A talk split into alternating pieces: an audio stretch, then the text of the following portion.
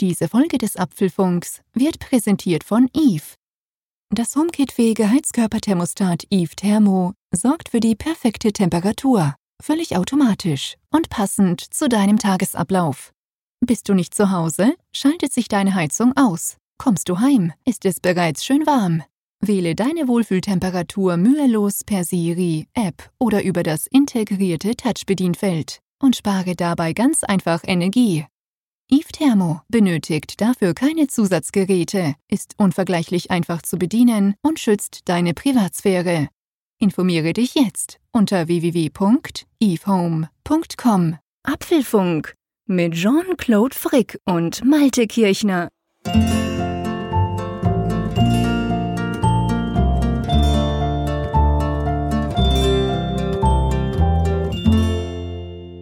Apfelfunk 145, aufgenommen nach dem Black Friday und dem Cyber Monday am Apfelfunk Tuesday diesmal. Einen Tag früher haben wir aufgenommen. Aber Jean-Claude, der Schweiz, sag mal, hast du zugeschlagen beim Black Friday? Hör mir auf mit diesen Tagen, mit dem Black Friday, dem Cyber Monday und wir haben jetzt noch Apfel Tuesday. Normalerweise haben wir aber Apfel Mittwoch.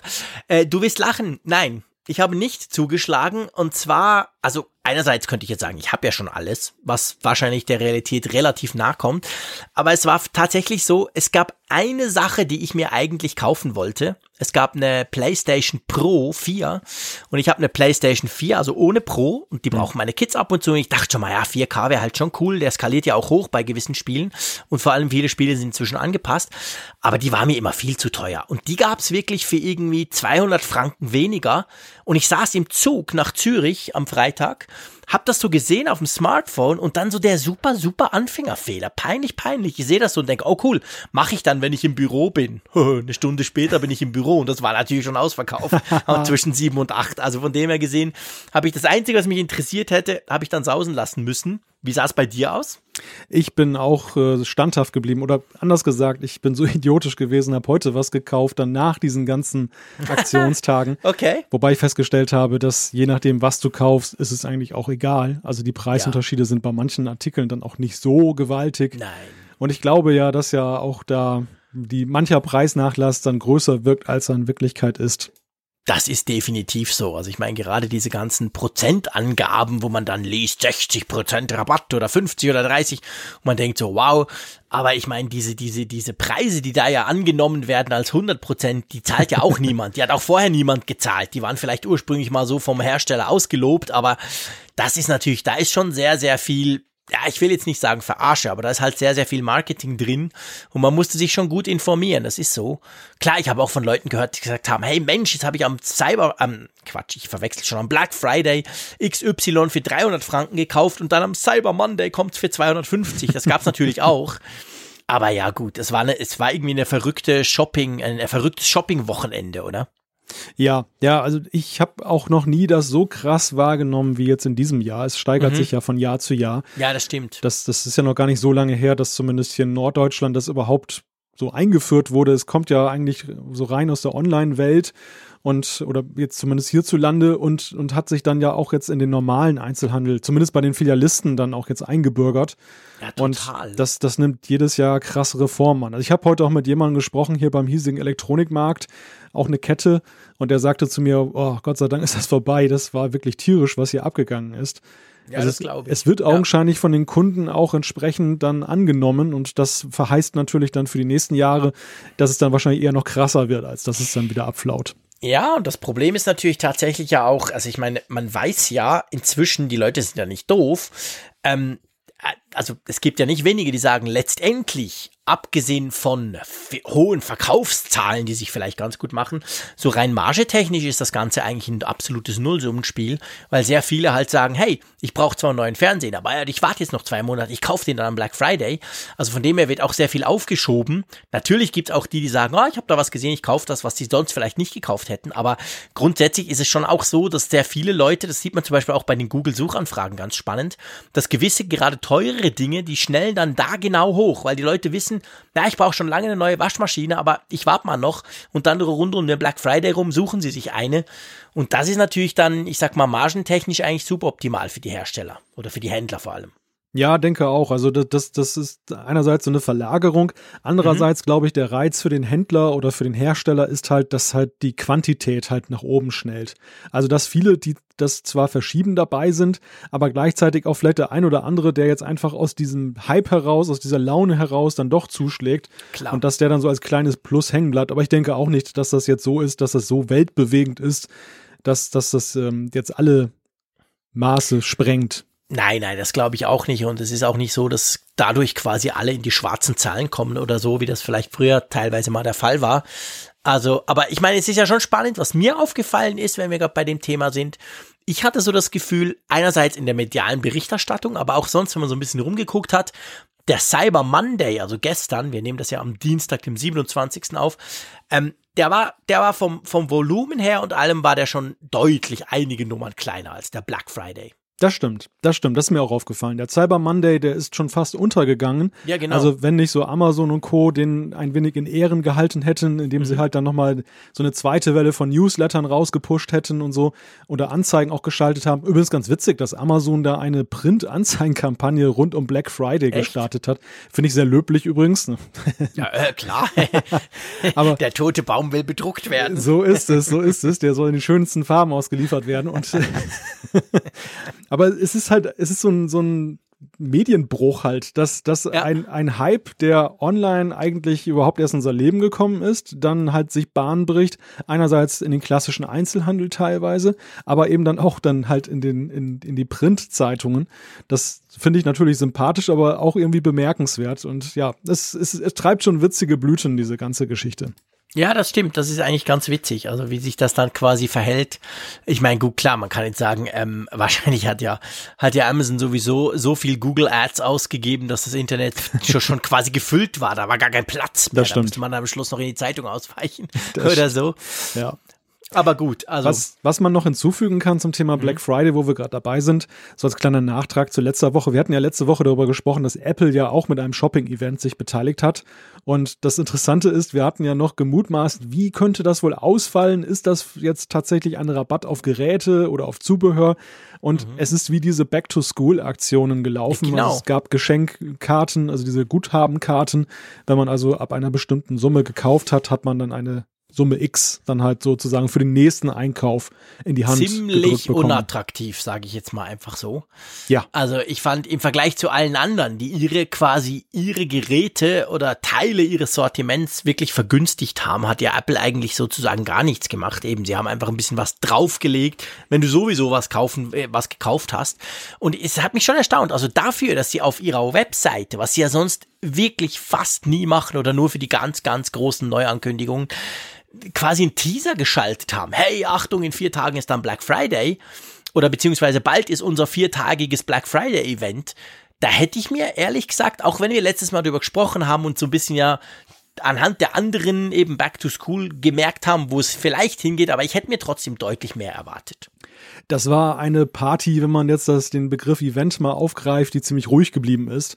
Und ja, ja ich, definitiv. Ich, ich habe da auch noch drüber nachgedacht, also dass sie die Hardware rabattieren, davon war nicht auszugehen. Denn Apple ist ja schon sehr daran gelegen. Das, das halten sie ja sehr krass so, dass sie ja. eben die Preise auf einem Level halten. Sie nehmen ein Produkt eher vom Markt, als dass sie einen Rabatt drauf ja. geben mittlerweile. Aber was ich mir schon hätte vorstellen können, auf diese wie soll ich mich sagen, diese degenerativen Artikel, also so, so Watch-Armbänder, mhm. Tastaturen, solche Sachen. AirPods die, oder so. Genau, mhm. die, die ja nicht mehr so im Wiederverkauf so schön sind, wie sie mal waren. So Watch-Armbänder ja. kannst du ganz schwer verkaufen oder magst du häufig gar nicht verkaufen, weil wer will denn da seine getragenen Dinger da irgendwie unters Volk bringen? Also da bin genau. ich so, dass ich dann sage, die lasse ich eher in der Schublade verschwinden. Ja, Und logisch. da hätte ich mir dann eben vorstellen können, dass man da gesagt hätte, okay, machen wir mal 10 Euro weniger jetzt an den vier ja. Tagen für so ein Watcharmband. Oder den, so eine sympathische Aktion wäre auch gewesen, jetzt gerade zum neuen iPad Pro, dass man die Tastatur oder den Pencil dann mal eben 20, 30 Euro ja, genau. günstiger genau. angeboten hätte. Das hätte Apple nicht wehgetan, weil ich glaube, die, der, der Artikel an sich wäre im Wert nicht gesunken auf Dauer, Nö. aber es hätte irgendwie sympathisch ausgesehen. Ja. Und ich finde, da haben sie eine Chance vertan. Also da diese Geschenkkarte, das fand ich jetzt so ziemlich banal. Ja, es war einfach so, es, es, kam für mich wirklich so, so nach dem Motto, oh, hey, komm, wir müssen auch mal Black Friday machen. Ist ja eine große Sache. Ja, komm, was machen wir? So was Richtiges wollen wir nicht. Ja, komm, wir hauen einfach so ein paar Karten noch raus. Also es war so ein bisschen ein Mitläuferthema, hatte ich den Eindruck. Ja, definitiv. Also, und definitiv kein Thema, das jetzt, äh, wir hatten ja auch darüber diskutiert, irgendwie aus einer Not heraus geboren ist, dass Apple jetzt seine Umsätze befördern will. Denn ich denke, genau. also so, so wie sich das jetzt präsentiert hat, ja, also das ist ein Mitnahmeeffekt. Man nimmt diese Geschenkkarte natürlich gerne, aber ob das jetzt so die Umsätze beflügelt hat, in so einem erheblichen Maße, wage ich zu bezweifeln. Ja, das wage ich definitiv auch zu bezweifeln. Da hast du vollkommen recht. Ähm, was wir vielleicht auch noch ankündigen können, ist, das können wir jetzt am Anfang, wir können es am Schluss noch mal sagen, weil wir es nicht vergessen haben bis dann, dass die nächste Ausgabe, das ist ja am 5. Und ihr wisst, Anfang des Monats, die erste Ausgabe des Apfelfunks pro Monat ist ja immer live. Die werden wir dann wieder live streamen, gell? Genau, das ist wieder ein Live-Event, wo wir beim Thema Event gerade sind. Genau, genau. wir, wir wollen sozusagen mit euch in den Nikolaustag starten. In der Regel geht es ja dann über die 0 Uhr Grenze hinaus oder zumindest hart dran. Genau. Und äh, ja, ich bin gespannt. Ich freue mich schon, dass wir dann wieder live drauf 10, sind. Genau, am Mittwoch, dem 5. werden wir dann on air gehen sozusagen und ihr könnt da mal kurz hinter die Kulissen und danach quasi die Sendung live hören und kommentieren. Ähm, ja, und du hast ja auch, zwar nicht live, aber man kann dir quasi live dabei zusehen, sagen wir es mal so. Du hast ein Video auf unseren YouTube-Kanal vom Apfelfunk gestellt, wo du das neue MacBook Air getestet hast. Sehr schönes, goldiges, knackiges Modell hast du da bekommen. ja, ein, ein MacBook Air in Gold, das ist schon wirklich ziemlich cool, das, das Teil. Und da habe ich mir so gedacht, hm, schreiben, das mache ich ja immer darüber und fotografieren, aber dieser Wunsch, ein Video zu machen, der umtreibt mich eigentlich ständig, wenn ich Geräte mhm. habe. Meistens scheitert es A am Faktor Zeit und B am Faktor Perfektion, weil mhm. ich meine, wenn du auf YouTube mal guckst, was da für Reviews unterwegs sind, ist ja schon krass gut. Also ja, die Messlatte ist extrem hoch ist mittlerweile. Hoch. Ja. Gerade bei den Tech-Reviews, die sind sowas von auf Hochglanz getrimmt mhm. und super produziert, dass das äh, zu erreichen schon eine gewisse Hürde darstellt, besonders wenn man jetzt in Anführungszeichen Laie ist, so wie ich, also wie die Jungfrau zum, zum Kind sozusagen da kommt. Aber ähm, ja, ich habe es gewagt und ich finde das jedes Mal sehr aufschlussreich, weil man bei der Gelegenheit eben auch sieht, was für eine Arbeit solche Leute wie der MKBHD dann halt leisten. Wenn man so sich das Video anguckt, das sieht ja alles so ziemlich locker, Hocke vom Hocker aus, so mhm. sieben Minuten mal eben runterquatschen. Aber das ist mitnichten. Also es ist schon Wahnsinn, was man in so ein Video an Zeit investiert. Das steht in keinem Verhältnis eigentlich. Ja, das ist krass. Verglichen jetzt mit einer, mit einer geschriebenen Rezension zum Beispiel. Ja, das ist schon unglaublich. Also, es geht mir auch so. Ich, ich finde eigentlich Videos super spannend. Ich mache auch gern Video. Aber es ist, wie du sagst, also es ist ein unglaublicher Zeitfresser und ja, ich sag mal nicht der Hauptfokus. Aber nichtsdestotrotz können wir uns vorstellen, vielleicht ab und zu mal auf unserem YouTube-Kanal, dürft ihr gerne mal gucken gehen. Wir verlinken das natürlich alles in den Show Notes. Ähm, würde uns auch freuen, wenn ihr uns da folgt. Also ich denke, ab und zu wird es da ein Video geben von uns. Ja, auf alle Fälle. Und ich möchte an der Stelle auch kurz Danke sagen an alle, die mir da ein Feedback gegeben haben. Also erstmal, es gab sehr viel Lob. Das finde ich auch schon total klasse. Nicht nur eben Abrufe, sondern auch wirklich dann sehr viele Kommentare eben unter dem Video oder E-Mails, die ich bekommen habe, Tweets. Damit habe ich jetzt in dem Umfang gar nicht gerechnet und zum ja. anderen aber auch teilweise sehr wertvolles Feedback, wo dann mhm. eben dann Zuschauer gesagt haben, das und das würde ich anders machen, das und das war gut. Also sehr hilfreich unterm Strich und sehr konstruktiv und dafür möchte ich einfach mal wie immer an unsere super Community Danke sagen. Also ihr stellt immer wieder unter Beweis, dass ihr die Besten seid. Ja, sogar auf YouTube, wo ja die Diskussionskultur definitiv ja, ist. Absolut, absolut, das ist genau. Wirklich krass. Ja, genau, das freut mich auch. Gut, du, äh, dann könnten wir ja eigentlich mal so ganz langsam zu den Themen kommen, oder? ja, bevor wir wieder beim Apfel von Wednesday sind. genau. Ja, das erste Thema lautet bitte ein iPhone mit Knopf. Es gibt Berichte über eine schwache Nachfrage nach dem iPhone 10R und das Witzige ist, die Theorie lautet wegen zu vielen Features. Genau, das müssen wir natürlich definitiv besprechen. Wir müssen auch drüber sprechen. Aber, na, ich mache jetzt kein politisches Statement wieder, aber ähm, was auf jeden Fall äh, auf der anderen Seite des Atlantiks diskutiert wird, da geht es nämlich um potenzielle mögliche Strafzölle auf iPhone und Macs. Ja, Politik klasse, da spreche ich gerne drüber. Und dann das nächste Thema ist wieder ein technisches. Apple öffnet NFC auf dem iPhone. Oder doch nicht? und dann plant Apple einen TV-Stick, also so eine Art eingedampfter ähm, Apple TV. Das sind alles Themen mit Fragezeichen, aber wir Ja. haben auch Ausrufezeichen, nämlich bei der Antwort auf die Umfrage der Woche vom letzten Mal, aber dann auch wieder ein Fragezeichen mit der neuen Frage und viele Punkte, nämlich beim Feedback von euch. Genau. Wo wir sicher, sicher Zeit äh, dafür haben werden. Das Schöne, also in dem Fall jetzt in Bezug aufs Feedback, ist ja nicht nur, dass wir ganz viel tolles Feedback haben und weiterhin von euch bekommen, sondern eben auch, das muss man schon sagen, du hast vorhin gesagt bei mir im Vorgespräch, wir haben gesagt, ja, weißt du, es war halt Thanksgiving. Man merkt schon, also ich sag mal, news-technisch war das doch eher eine laue Woche bis jetzt. Ja, absolut, absolut. Und viele der Themen, die jetzt noch auf die Agenda gerückt sind, sind sehr kurzfristig gekommen. Also es war wirklich so rund um diese Einkaufs-Shopping-Tage und vor allem um das amerikanische Fest dann sehr ruhig. Und ja, das, ähm, ich hoffe ja, dass der Dezember noch ein bisschen was bringt. Also es wird ja auch spekuliert über die AirPods, ob sie vielleicht doch noch jetzt auf den Markt kommen. Aber ja, wir wollen nichts vorwegnehmen.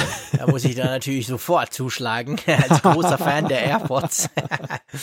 Klar, also komm, lass uns doch mal einfach loslegen. Und zwar Ja. fangen wir mal mit der Geschichte an, die ich wirklich super spannend finde und die kann man auch von verschiedenen äh, Seiten quasi beleuchten. Nämlich, also ganz grundsätzlich geht es darum, dass man ja dem iPhone 10R eine schwache Nachfrage nachsagt. Man muss es mal so sagen, weil letztendlich sind ja das wie immer so Gerüchte.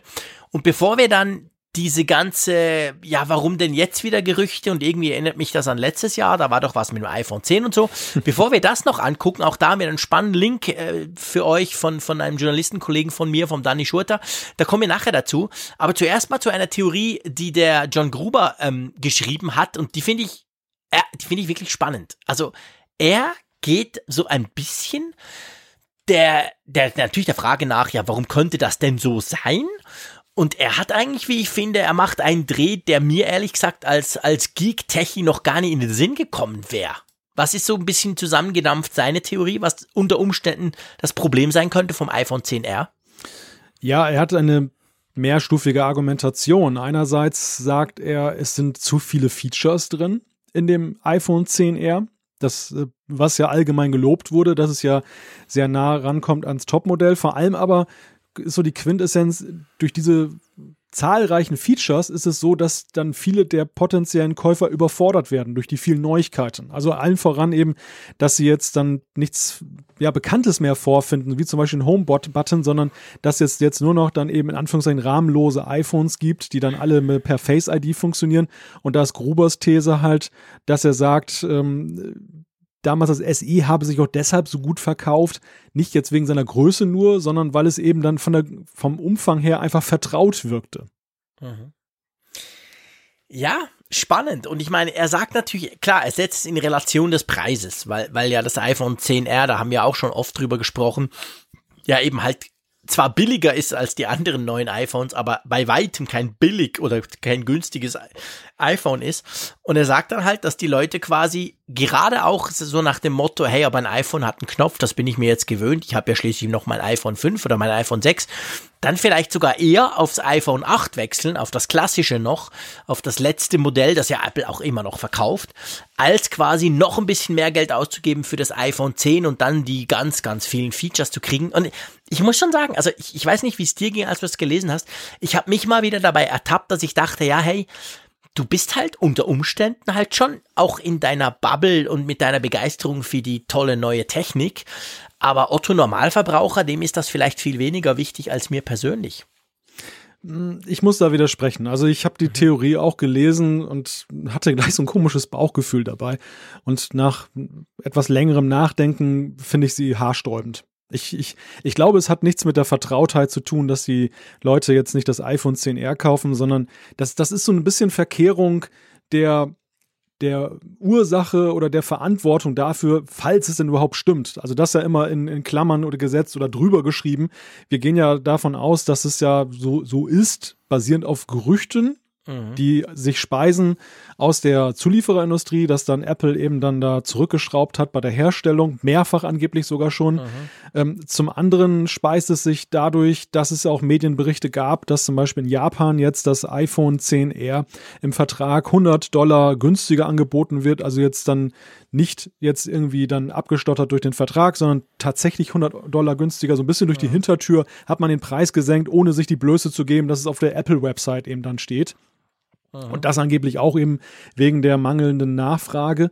Und was Gruber da jetzt betreibt, ist in meinen Augen, dass er jetzt dann dem Nutzer sozusagen die Schuld gibt, dass er diese, das nicht wertzuschätzen weiß, der normale Nutzer und dass das nur ein zeitweiliges Phänomen ist. Und ich glaube daran nicht, weil ich, ich mein Eindruck ist eher, dis disruptive Technologien haben sich immer gut verkauft und durchgesetzt. Weil wenn, wenn das irgendwie, wenn die Leute einen Nutzwert darin erkennen, dann, mhm. dann kaufen sie. Und ich glaube, wenn das 10R sich tatsächlich nicht gut verkauft, dann liegt es schlichtweg daran, dass sie einfach nicht einen hinreichenden Nutzwert für sich erkennen, auf dieses Modell zu gehen. Erst recht nicht zu dem Preis. Es, es, es läuft hier irgendwas schief zwischen, zwischen Nutzen und Preis. Entweder ist der Preis zu hoch, was ja auch allgemein diskutiert wird. Diese Debatte nehmen wir ja auch laut wahr, auch in unserer Hörerschaft, dass dann eben doch viele sagen, okay, 10R ist zwar mein Gerät der Wahl, aber eigentlich finden sie alle die Preise mittlerweile viel zu hoch bei Apple.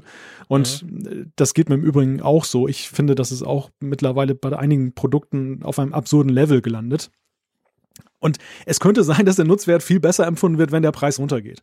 Das andere ja. kann aber eben auch sein, und das ist wiederum die Debatte um den Fortgang der Smartphones. Ob denn das, was wir, und da sind wir bei der Geek-Perspektive, da sind wir durchaus bei dem, was du gesagt hast, gerade mit, haben wir vielleicht auch die falsche Brille auf. Ja, vielleicht haben wir sie falsch auf, weil wir Face ID zum Beispiel cool finden, weil wir die Rahmenlosigkeit so wertschätzen und das vielleicht der gemeine Nutzer gar nicht tut. Ich, ich erlebe das ja. in meinem Umfeld, dass wenn man ein iPhone 10 oder 10S in der Hand hält, die Leute zwar schon sagen, hm, interessant, wie sich das weiterentwickelt hat, aber mir reicht mein altes Rahmenphone. Also ich habe ja. da eigentlich nie ein Problem mit empfunden. Warum brauche ich das? Warum soll ich dafür Geld ausgeben und dann noch so viel? Ja, ich glaube, das ist genau der Punkt. Also das, das wollte ich damit auch sagen. Ich wollte nicht sagen, dass wir uns in einer Bubble fern der Realität bewegen, aber dass wir quasi gewisse Dinge ganz anders einschätzen. Und, und das ist genau der Punkt. Also ich meine, wenn ich ehrlich bin, aber klar, das ist halt mein Beruf, aber ich sag mal, wenn ich die Chance habe zwischen etwas Besserem und etwas Bekanntem, das aber gleich ist wie schon Jahre vorher, dann werde ich immer das Bessere nehmen. Per se. Einfach weil ich sage, hey, ja, ich bin technologiegetrieben, es geht ja immer weiter, es soll ja immer weitergehen. Ich will das Neue, ich will das Neue ausprobieren. Und da ist natürlich ein Punkt, ich meine, ich sehe es bei meiner Frau. Das erdet mich ja in dem Hinsinn immer so ein bisschen. Die hat ihr iPhone 7 und die würde es ja niemals hergeben. Da, selbst, selbst wenn ich komme und sage, hey, hier, zack, iPhone 10 oder, oder lass es 10S oder was auch immer, äh, weil sie einfach findet, nö, ist doch okay. Und dann sage ich, ja, aber guck mal die Bilder. Also ich meine, sorry, guck mal, hier in diesem Licht ist ein Scheißbild. Und ich habe genau das gleiche Bild gemacht mit meinem iPhone 10, sieht doch viel besser aus. Ja, schon, aber es reicht mir trotzdem. Also da ist natürlich dieser, wenn der, wenn die, wenn die Faszination, sage ich mal, nicht unbedingt da ist und es wirklich sich reduziert auf, und das ist ja auch voll okay, also nicht falsch verstehen, ähm, auf einen Gebrauchsgegenstand. So, ja, mhm. klar, brauche ich ein Smartphone, ich mache viel damit, Punkt. Aber es ist jetzt nicht so, dass ich da irgendwie begeisterungsfähig für bin. Dann sieht es eben schon ganz anders aus und dann wird natürlich auch der Preis plötzlich noch viel, viel wichtiger, weil man denkt, ja, aber hey, mein iPhone oder sagen wir mal ein iPhone 7, was man noch kaufen kann bei Apple, das kostet viel weniger als ein iPhone 10R. Ist doch auch mhm. okay für mich. Also das, ja. das ist schon ein Punkt. Woran ich mich reibe bei Gruber ist, dass er so durchschimmern lässt in seiner Argumentation, dass ein vertraut wirkenderes iPhone zum gleichen Preis sich besser verkaufen würde. Und das glaube nee, ich eben nicht. Ich nee, über auf keinen Fall. Im Gegenteil. Das, das, das glaube ich auch das, nicht. Das glaube ich eben nicht. Also er, er, reduziert das sehr auf diese Vertrautheitskomponente. Weil ich meine, das sieht man ja, das ist ja genau das, was das Problem, das wir ja eigentlich haben und das Apple, sage ich mal, mit dem iPhone 10 sind, sind sie ein bisschen aus dem ausgebrochen. Aber das Problem ist ja genau das, wenn du ein iPhone 7 hast und ein iPhone 8 und die nebeneinander legst und die anguckst, dann kannst du sagen, ja, aber das ist Wireless Charging und die Kamera ist besser. Aber da wird Otto Normalverbraucher sagen, ja, aber pff, die Unterschiede spielen für hm. mich keine Rolle. Ist mir zu klein. Und den Schritt haben sie ja immerhin gemacht. Ich meine, beim 10R, wenn du jetzt von einem 6er kommst oder auch von einem 7er, da ist wirklich vieles neu. Also da, da, da ist natürlich ein ganz anderer Punkt. Und das glaube ich auch nicht. Also ich glaube auch nicht, wenn du quasi sagst, hier, ja. 500 Euro, nimm das mit Knopf oder nimm das mit Fancy anders, dass, dass die Leute sagen, ja, ich nehme Knopf, weil ich Knopf kenne.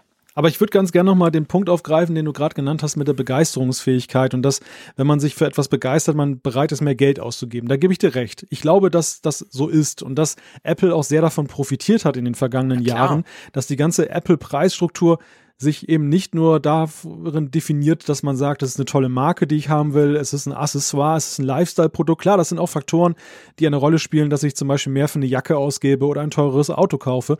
Aber es ist ja vor allem auch eben dieses diese Begeisterung, die Apple vermag auszustrahlen und die übergreift, dass man sagt, okay, ich nehme doch 100 Euro mehr in die Hand und ich will das Ding jetzt haben. Und die Frage ist halt, wie hoch oder wie teuer bezahlen Leute für diese Begeisterung? Ich glaube schon, mhm. dass die Begeisterung da draußen noch da ist für die Dinge, die Apple macht und die, die sie ja, neu präsentieren. Ich glaube aber, dass sie selber mittlerweile an einen Punkt gelangt sind, wo sie manchmal überschätzen, was die Leute bereit sind, dafür auszugeben. Wir sehen es schon bei den Tech-Nerds und Geeks, die sagen, ach, mh, hm, das wird mir zu teuer, kein Bock. Ich will gar nicht mehr das Spitzenmodell ja. haben, mir reicht ein 10R. Die, die sind schon ab von, von der Frage, dass sie das Spitzenmodell haben. Und das sind wirklich, das sind ja wirklich die Hardcore-Leute. Das sind ja mhm. nicht die Leute, die jetzt dann irgendwie dann äh, fernab sind und sich irgendwann mal so ein Smartphone kaufen. Ja. Und wenn die schon da streiken, was ist denn dann mit den Normalverbrauchern? Was ist denn mit denen, die eben aus der Vertragslaufzeit rauskommen und sagen, okay, jetzt wäre es mal wieder fällig? Mhm. Wie, wie willst du die denn begeistern, wenn, wenn diese Begeisterung eben zu teuer ist zu teuer zu bezahlen ja. ist. Und ich glaube, darin liegt ein Problem. Also am Ende landen wir immer wieder bei dem Preis und nicht eben das, was Gruber unterstellt, dass es jetzt so Fremdartigkeit ist oder irgendetwas. Ich meine, wenn ja. wir danach gehen, dann hätte sich das iPhone ja von Anfang an nie gut verkauft. Nein, das ist Quatsch, es war genau. völlig fremdartig. Man Touch-Bildschirm und dieses ganze Bedienkonzept mit Multitouch, also tut mir leid, das, das war ja, schlimmer ging es ja gar nicht so im, im, im Wechsel zwischen den grässlichen Geräten, die wir vorher hatten. Ja, und man darf ja auch nicht vergessen, also ich meine, klar, ich will jetzt nicht die Revolution, die das iPhone damals ausgelöst hat, vergleichen mit dem iPhone 10, aber der Schritt war ja nicht ohne, den Apple letztes Jahr mal gemacht hat. Und es ging ja auch, äh, also ich meine, auch beim ersten, das erste iPhone hatte zwar einen gigantischen Hype, aber das hat sich auch nicht millionenfach verkauft. Das sind ja Verkaufszahlen, die sind ja ein Witz im Vergleich zu heute. Das hat ja. ein paar Jahre gedauert, bis das zu diesem Massenartikel wurde. Das war schon zwei, drei Jahre so, dass du, oh, der hat ein iPhone. Guck mal, ich habe einen gesehen mit einem iPhone. Geil. Das ging relativ lange, bis es dann so ein Massenprodukt war, dass du sowieso überall siehst und dass es dann quasi den Level hatte, den es heute hat. Und das ist schon, das ist schon was natürlich, das muss halt noch ein bisschen weitergehen. Aber mit den Preisen bin ich bei dir völlig. Also ich meine, das haben ja. wir schon genug diskutiert. Das ja, ist, da ist die Frage halt, bricht das jetzt wegen den Preisen? Oder bricht das, weil die Leute ganz generell sagen, ja, aber mit dem Stand, den wir heute haben, ist mir das immer noch zu wenig neu? Ich glaube, es ist tatsächlich der Preis. Und wenn man sich alte Präsentationen anguckt, ich habe mir vor kurzem ja mal spaßeshalber von dem iPhone 3G dann oder 3G mhm. die die damalige Präsentation von Steve Jobs dann die recht kurz war auch mhm. die war im Vergleich zur heutigen Präsentation und Keynotes extrem kurz obwohl das ja ein Gerät war was nach dem ersten iPhone ja auch so unglaublich viel Neues hatte und ja so mhm. wegweisend auch war für Apple was den Erfolg überhaupt des iPhones anging und was mir an dieser Präsentation aufgefallen ist, natürlich ist Apple immer schon ein bisschen teurer gewesen. Aber sie haben damals extrem auf den Preis auch geachtet und uns Jobs hat das auch dann so rübergebracht, dass es irgendwie bezahlbar sein soll. Bezahlbarkeit war damals ein größeres Thema für Apple als heute. Mhm. Finde ich. So. Ja, heute ist überhaupt kein Thema mehr. Das seien wir ehrlich. Ich meine, Apple versucht natürlich, könnte man ihnen jetzt unterstellen, dass sie halt ganz klar die sinkenden Verkaufszahlen, weil man einfach sieht, erstens ist der Markt gesättigt, langsam auch global gesprochen und zweitens vor allem ist es halt nicht so, dass du jedes Jahr kommen kannst und sagen, hey, guck mal, jetzt hat es 3G und guck mal, jetzt hat es eine neue Kamera und guck mal, jetzt hat es ein Retina-Display. Diese großen Steps, die sind ja viel kleiner geworden eigentlich und dadurch haben die Leute auch ihre Smartphones grundsätzlich ja länger und Apple versucht könnte man ihnen unterstellen, dass einfach im Preis hoch im Sinne von, ja, wenn ich schon mal eins verkaufe, ist es viel teurer als früher, also kann ich mir auch leisten, dass nur als zwei Jahre eins verkauft wird. Aber ich denke auch, das ist, äh, ja, das mit dem bezahlbar ist im Moment definitiv kein Thema. Und, und, und ja. leider, ich meine, es ist ja nicht nur beim iPhone so, beim Flaggschiff quasi von Apple, ja, aber sondern ist ja bei allem so. Bei das, jedem neuen Gerät, das, das, wir dieses Jahr besprochen haben. Das ist richtig. Aber ich meine, verkaufsstrategisch ist es ja so, dass Apple es ablehnt, um jeden Preis ein Massenhersteller zu sein. Sie könnten ja auch sagen, komm, wir gehen im Preisniveau runter. Ich glaube, das würde nee, das die, haben wir auch gar nicht nötig. Das, das würde die Quantität der Absätze ja dann erst erstmal deutlich erhöhen. Dann sie würden dann ihren Marktanteil sicherlich hochschrauben und mehr Stückzahlen absetzen. Aber sie bleiben ja schon dabei, dass sie sagen, sie wollen einen, einen gewissen Premium-Anspruch haben und ja, eben, weil sie damit viel mehr Geld verdienen. Weil sie damit viel meine, Geld. Apple ja, aber, verdient aber, ja massiv mehr Geld mit ja, aber, als alle anderen Hersteller. Das ist ja alles richtig, Jean-Claude. Aber letzten Endes ist es doch so.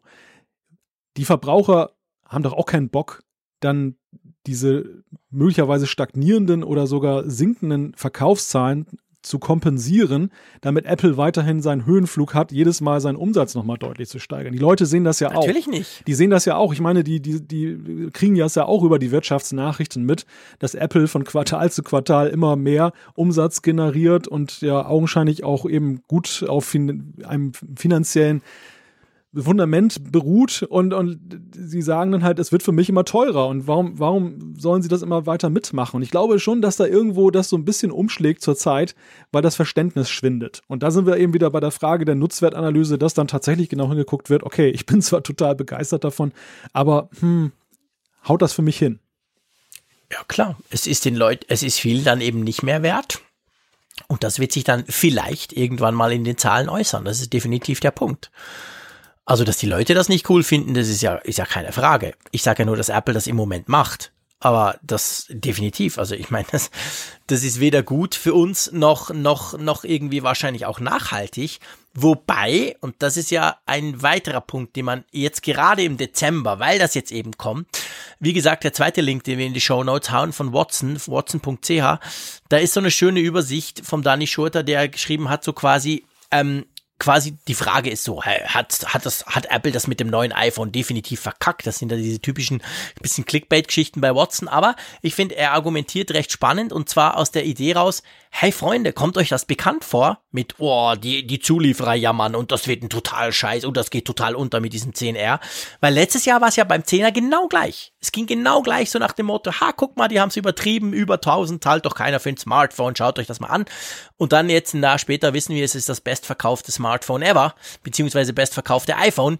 Also, das ist natürlich schon ein Punkt. Letztendlich, auch da mal wieder, müssen wir warten bis im Januar bis dann die Quartalszahlen kommen. Da werden wir leider keine Stückzahlen vom iPhone mehr hören, aber trotzdem werden wir natürlich gucken, wie viel verdient wurde, weil es ist offensichtlich einfach so, dass dieses Gejammere, ich sag's mal ein bisschen salopp, aus Asien immer so ein bisschen im Dezember dann hochpoppt, so nach dem Motto, oh, wir haben weniger Bestellungen, das wird alles nix.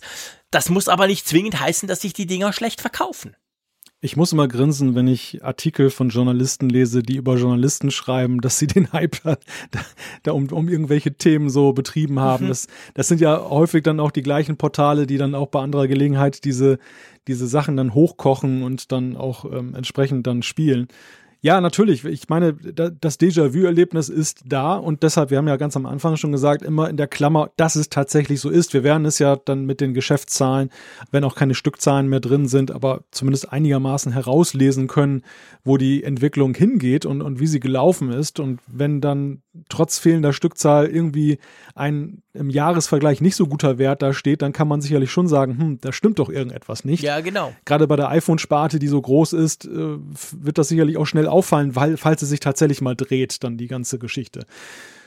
Aber ja, ich weiß nicht, ich, ich habe den Eindruck, dass aber hier auch eine Parallele ist, einerseits zwischen den Meldungen aus der Zuliefererindustrie und was wir ja aus Japan hören und sonst woher und andererseits aber eben auch der Diskussion, die im Netz da ist und, und von wem sie geführt wird. Also welche Leute eben sagen, hm, das, das ähm, haut irgendwie nicht hin, wo ich dann schon denke, es ist irgendwie anders diesmal. Ich weiß nicht. Also vielleicht täusche ich mich auch und im Januar lachen wir alle drüber und sagen, haha, es war das beste Quartal aller Zeiten. Dann ist das alles weggewischt, aber ja, ich würde es mir eigentlich wünschen, ehrlich gesagt, dass es mal so ein bisschen eine Art eine Delle gibt oder so. Weil das Problem ist schon, ich meine, letztes Jahr, klar, wir hatten genau die gleichen Diskussionen, vor allem um den Preis, letztes Jahr auch. Aber letztes Jahr konntest du, sage ich mal, halt auch verargumentieren, dass du gesagt hast, hey, aber schaut euch das iPhone 10 mal an. Das ist wirklich ein Quantensprung fürs iPhone und für Apple. Und genau das können wir ja dieses Jahr nicht. Trotzdem wurden die Dinger teurer. Also, das ist natürlich ein Punkt. Ich meine, ich, ich, ich, ich mag mein großes 10S Max, keine Frage. Aber, aber ich sag mal, es war ja jetzt, ja, es ist halt ein S-Jahr, das haben wir auch schon diskutiert. Mhm. Und auch das 10R, obwohl ich nach wie vor super Fan bin davon, also eben nach wie vor, das 10R ist eigentlich das perfekte iPhone, finde ich immer noch. Aber es ist halt trotzdem, es ist zwar günstiger, aber es ist doch recht nah dran am 10S, sage ich jetzt mal. Und äh, auch damit halt nicht das, was erwartet wurde oder was sich viele eben wünschen wurden, so nach dem Motto, ich möchte mal wieder ein iPhone, das zwar aktuell ist, aber das ich mir leisten kann. Das hören wir auch viel im Feedback. Wir kriegen ja sehr viel Feedback, gerade auch um diese Preisdiskussion rum. Ähm, von dem her würde ich es mir eigentlich wünschen, weil es auch spannend wäre zu gucken, ob dann Apple in irgendeiner Form mal reagiert weil ich meine, salopp gesagt, solange das immer hochgeht, solange die Zahlen immer besser werden, sie unglaublich viel davon verkaufen, kann ihnen das Ganze, diese ganzen Rumors ja eigentlich scheißegal sein. Leider. Also, was, was, was mir als Gedanke so gekommen ist, wenn ich das betrachte, ist in dem Artikel kommt ja auch die Frage auf mit dem Aktienkurs. Und ich glaube, der Aktienkurs spielt bei Apple schon eine mittlerweile extrem große Rolle, mehr als zu Steve Jobs Zeit. Natürlich arbeitet jedes Unternehmen mit dem Ziel, mehr wert zu sein, mehr zu einzunehmen. Also das ist ja ganz klar, das ist das normale mhm. Wirtschaften, dass man eben gewinnorientiert klar. ist.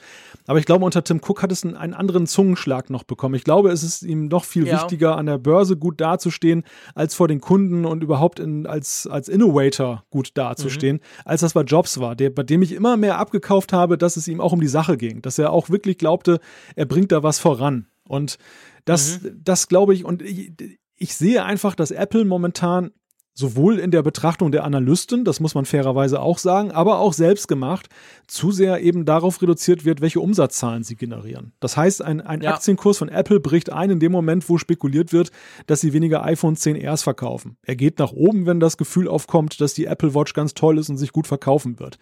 Aber eigentlich ist doch ein Aktienkurs nicht nur die Frage der Gegenwart. Wie verkauft sich etwas jetzt und meinetwegen im nächsten Quartal, sondern es ist ja auch eine Wette auf die Zukunft. Ich kaufe doch Unternehmensaktien auch in dem festen Glauben, dass eine Firma eben eine positive Entwicklung nehmen wird, weil sie eben eine gute Idee hat, weil sie irgendwie ein, ein gutes Produkt, ein gutes Händchen für die Sachen hat. Und ich finde, mhm. das ist bei Apple immer mehr aus den Augen verloren worden. Die Frage, wie stellen wir uns eigentlich Apple in Zukunft vor? Wie, wie gut wird ihr Händchen sein, die Dinge in Zukunft auch zu bewegen?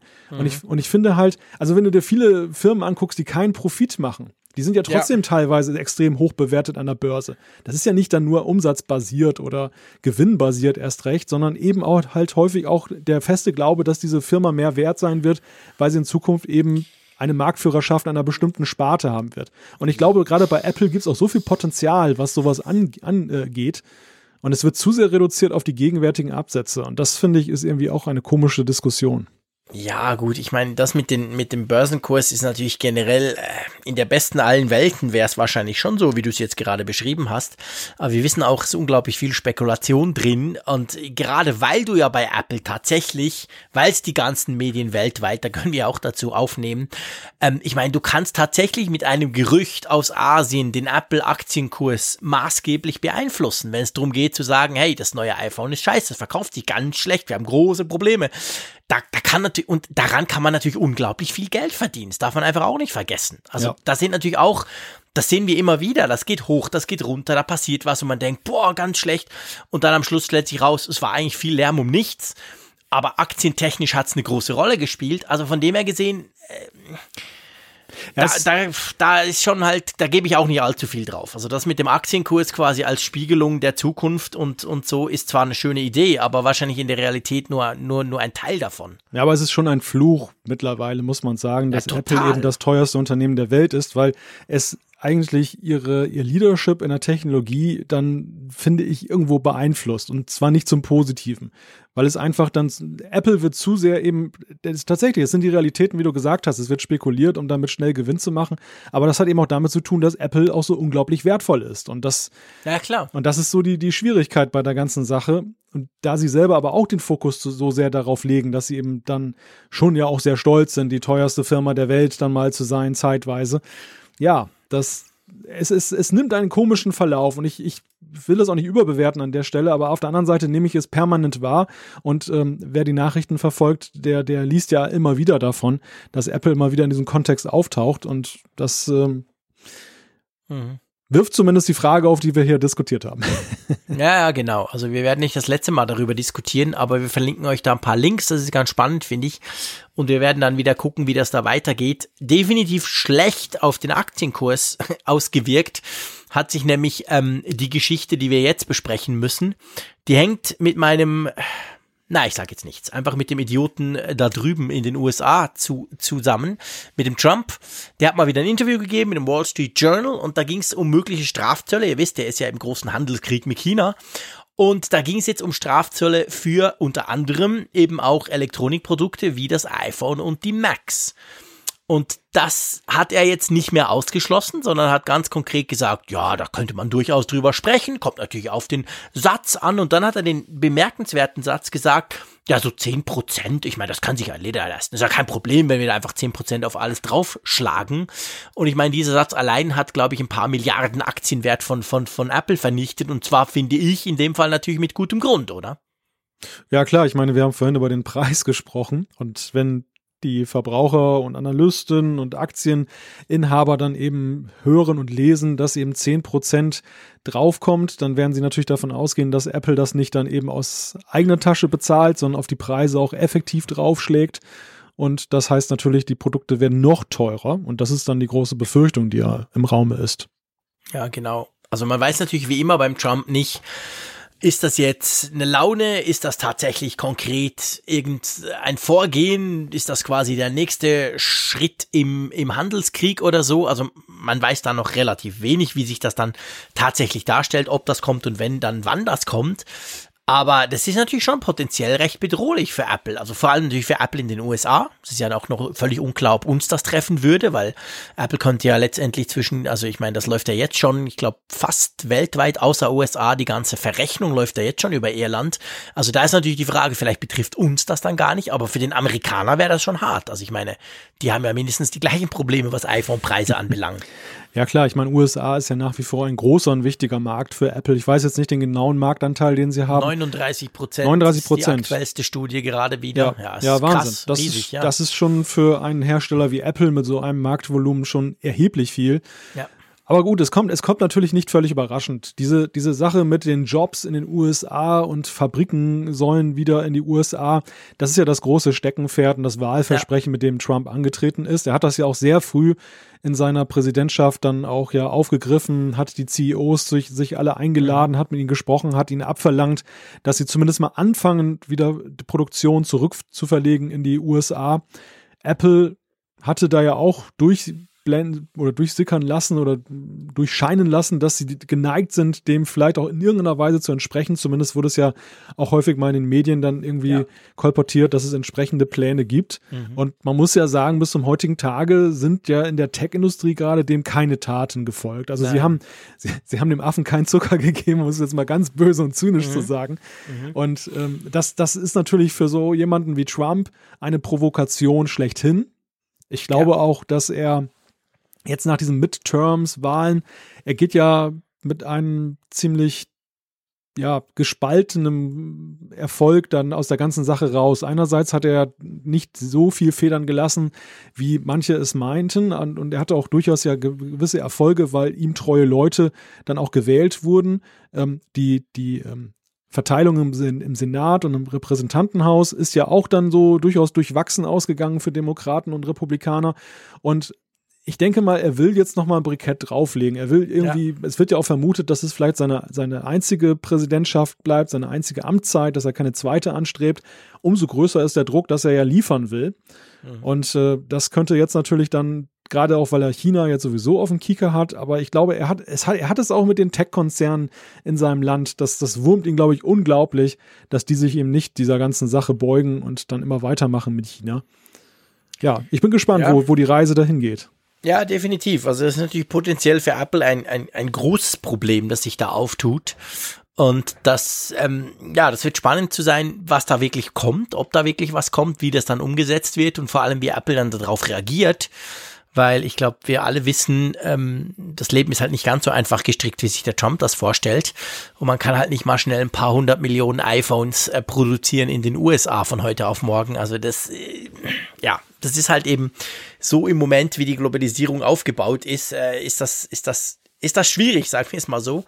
Aber ja, ähm, mal gucken, was da kommt. Also ich denke, das, das wird uns wahrscheinlich noch eine Weile beschäftigen, das Thema. Ich sagte, der Mac Pro reißt es raus. Der ist doch schon, dieser, ah ja, stimmt, dieser genau. Sektkübel ist doch schon in den USA genau. gefertigt worden der, oder endproduziert worden.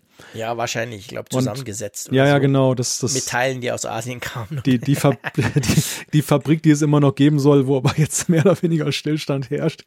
Genau. Und die wir dann zu neuem Leben erwachen. Genau, und die machen ja dann Stückzahlen wie die iPhones. Das ist ja dann überhaupt Wahnsinn. kein Problem. Absoluter genau. Wahnsinn.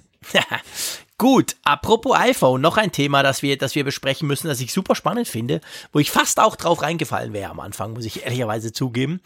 Es kam die Meldung, ich glaube von Bild, aber ist ja eigentlich egal, es haben andere auch aufgegriffen. Es kam die Meldung, hey, endlich Apple öffnet NFC.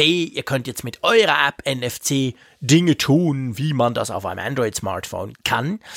Ähm, vielleicht, bevor wir dann das Ganze einordnen und vor allem sagen, dass es eigentlich überhaupt nicht so ist, äh, die Frage vielleicht ganz kurz, was ist der Unterschied, lieber Malte, wenn du NFC beim, beim iPhone brauchst und ich zum Beispiel, wenn ich NFC auf meinem Galaxy Note 9 mit Stift, das ich da gerade vor mir liegen habe, nutze. Was macht Apple da im Moment anders? Apple hat ja im Gegensatz zur Android-Welt NFC in den letzten Jahren gar nicht geöffnet und seit iOS 11 zumindest lesend geöffnet, aber nicht eben dann übertragend, was ja eben bei in der Android-Welt dann halt immer schon oder zumindest sehr lange schon möglich ist. Und das ist eigentlich der große Unterschied. Also hardware-technisch ist es eigentlich kein Unterschied. Alle haben NFC-Module, Near Field Communication. Das ist ja so ein Nahfunk-Modul. Apple setzt es ja unter anderem ein für Apple Pay, um dann letztendlich mit Kartenterminals dann zu kommunizieren. Aber der Wunsch ist ja eben da, dass man mehr damit machen kann. Und der ist ja auch nicht so ganz von der Hand zu weisen. Also es gibt ja viele mögliche Anwendungen von der Schlüsselkarte für das Hotelzimmer über eben, was weiß ich, äh, Flugtickets, die man dann eben da draufladen kann. Bank-Apps natürlich, die, die, die Mitbewerber von Apple hoffen sehnsüchtig darauf, dass sie auch auf dem mhm. iPhone NFC nutzen können. Ja, und das, das Lustige an dem Thema ist, dass uns da etwas einholt, was wir ja im Sommer schon hier im Apfelfunk diskutiert haben. Wir hatten ja diese Sache mit NFC und der partiellen Öffnung ja schon mal intensiv diskutiert, auch den Hoffnungen, die es da gab und die ja dann doch enttäuscht wurden, weil Apple das eben nur halb geöffnet hat. Und jetzt, jetzt holt uns das Thema im Winter wieder ein, weil es dann irgendwie auch andere bemerkt haben, dass da ja. was passiert ist, aber eben nicht richtig bemerkt haben, was da Sache genau, ist. Genau, genau. Es ging konkret ging es um die Miles and More App, die hat ein Update bekommen. Also wenn man ja viel Flieger ist, kann man zum Beispiel bei Miles and More Meilen sammeln. Und die hat jetzt quasi, die hat jetzt so ein Screen, wo du sagst, hey, da kannst du NFC-Sachen auslesen. Und dann dachten eben gewisse schon, bah, cool, guck mal, das ist jetzt genau das. Da kommt dann als nächstes auch gleich meine Banking-App oder bei uns in der Schweiz Twint, der Konkurrent zu Apple Pay, die das bis vor die Wettbewerbskommission getragen haben und da quasi gegen Apple vorgehen, weil die das eben nicht aufmachen. Ja, und der Punkt ist, du hast es vorhin angesprochen, das ist eigentlich genau das, dass es lesend möglich ist, aber das wäre es eigentlich schon länger. Es hat bis jetzt eigentlich nur einfach, die meisten haben es noch nicht umgesetzt und es kommt halt die ein oder andere App, die das jetzt kann. Aber es ist nicht das, was sie uns vorstellen oder was sich gewisse wünschen würden, nämlich der volle Zugriff auf den NFT-Chip, oder?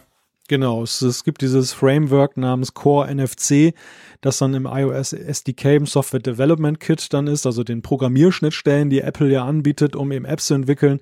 Und wenn man die Beschreibung dazu liest, dann steht da gleich in der ersten Zeile, da your app can read text to give users more information. Also sie kann die kann mehr kann Informationen lesen, um die den Nutzern weiterzugeben und eben nicht dann dass man irgendetwas damit präsentieren kann, was ja alle so gerne hätten, was ja eben dann genau. die völlige Öffnung darstellt. Aber dadurch natürlich viel mehr Möglichkeiten hätte, logischerweise, dass man quasi irgendwelche Daten schicken kann, etc. Also hat man halt alle Möglichkeiten, die andere auch haben.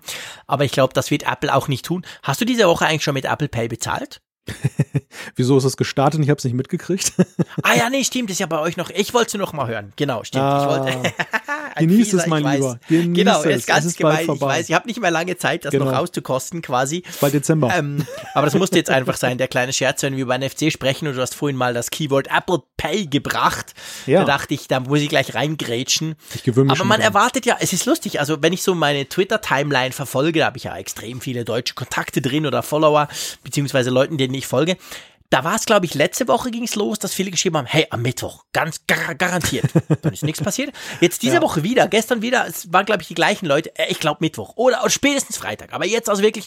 Und dann geht wahrscheinlich auch diese Woche wieder ins Land. Es, es, ist, es ist wirklich amüsant, wie selbst kleinste Anzeichen dann sofort dann für genau. Verwirrung sorgen oder für Aufregung. Also ich glaube, irgendwo gab es auch einen Tweet, dass, dass Aldi, der Discounter, da ja, genau. ein Apple Pay Logo aufgeklebt hat an seine, seine genau, Kasse. Genau, seine und, oh Gott, oh Gott, jetzt kommt es. Da wenn Aldi das schon hat. Ja. Und ja, das war halt dann auch Mumpitz. Das, das sind Vorbereitungen, sie sind im Gange. Es gibt ja auch immer mehr Apfelfunkhörer, die uns dann auch E-Mails schreiben und sagen, guck mal, meine Bank hat mir auch gerade was mitgeteilt. Ja. Wir kriegen ja die E-Mails dann auch mal dass wir da so ein bisschen auf dem Laufenden sind. Ja, das ist super. Und äh, ja, also es, es passiert was da draußen, es ist was im Gange. aber es, es wird es, kommen, aber einfach. Letzte Minute in diesem Jahr. Tim Cook hat gesagt Ende Jahr. Und genau. ich habe damals schon gesagt, ja, Ende Jahr, das ist bis am 31. Dezember. Also macht mal hier nicht auf Panik. Und je länger es dauert, desto mehr nähert sich das der, dem von mir erwarteten Ende. Ich, ich habe ja auch gesagt, das wird mein Geburtstagsgeschenk werden. Ja, da, stimmt. Da, da haben ja einige äh, Hörer auch gesagt, nein, Quatsch, so spät kommt das nicht. Also, genau. Denkt ich habe dann gesagt, Worte. hey, aber beim iPod, äh, beim HomePod war es doch auch so, der kommt im Frühling und der war zwei Tage vor Sommeranfang, ja. was natürlich statistisch noch korrekt war, aber halt ein bisschen ausgereizt. Und bei Apple Pay scheint es auch so zu sein. Das Jahr wird ausgereizt. Ja, ja, genau. Ich denke, ich denke, die Woche vor Weihnachten, das, da könnte es tatsächlich passieren. Ja. Ich glaube nicht, dass es die letzte Woche sein wird. Nein, da ist Also ja meine Geburtstagswoche, da eben, da ist ja Pause bei Apple, da macht der App Store auch zu. Genau. Da, da wird auch nur so eine gar Basisbesatzung. oder irgendwas, genau. genau. Aber so vor Weihnachten, das haben, war das nicht auch bei den AirPods damals so? Das war doch, doch auch doch, klar. Wenige Tage. Auch, ja, ja, ja, doch, die kamen auch noch. wenige Tage vor Weihnachten, ja. genau. Ja. Ich habe meine irgendwie zwei Wochen vorher gekriegt und meine habe ich am 3. Dezember gekriegt und dann wirklich quasi ganz kurz vor Weihnachten kamen die dann in den Verkauf. Wäre das nicht schön, wenn man dann Apple Pay hätte und könnte dann damit AirPower kaufen? Äh, kann ich, kein Problem.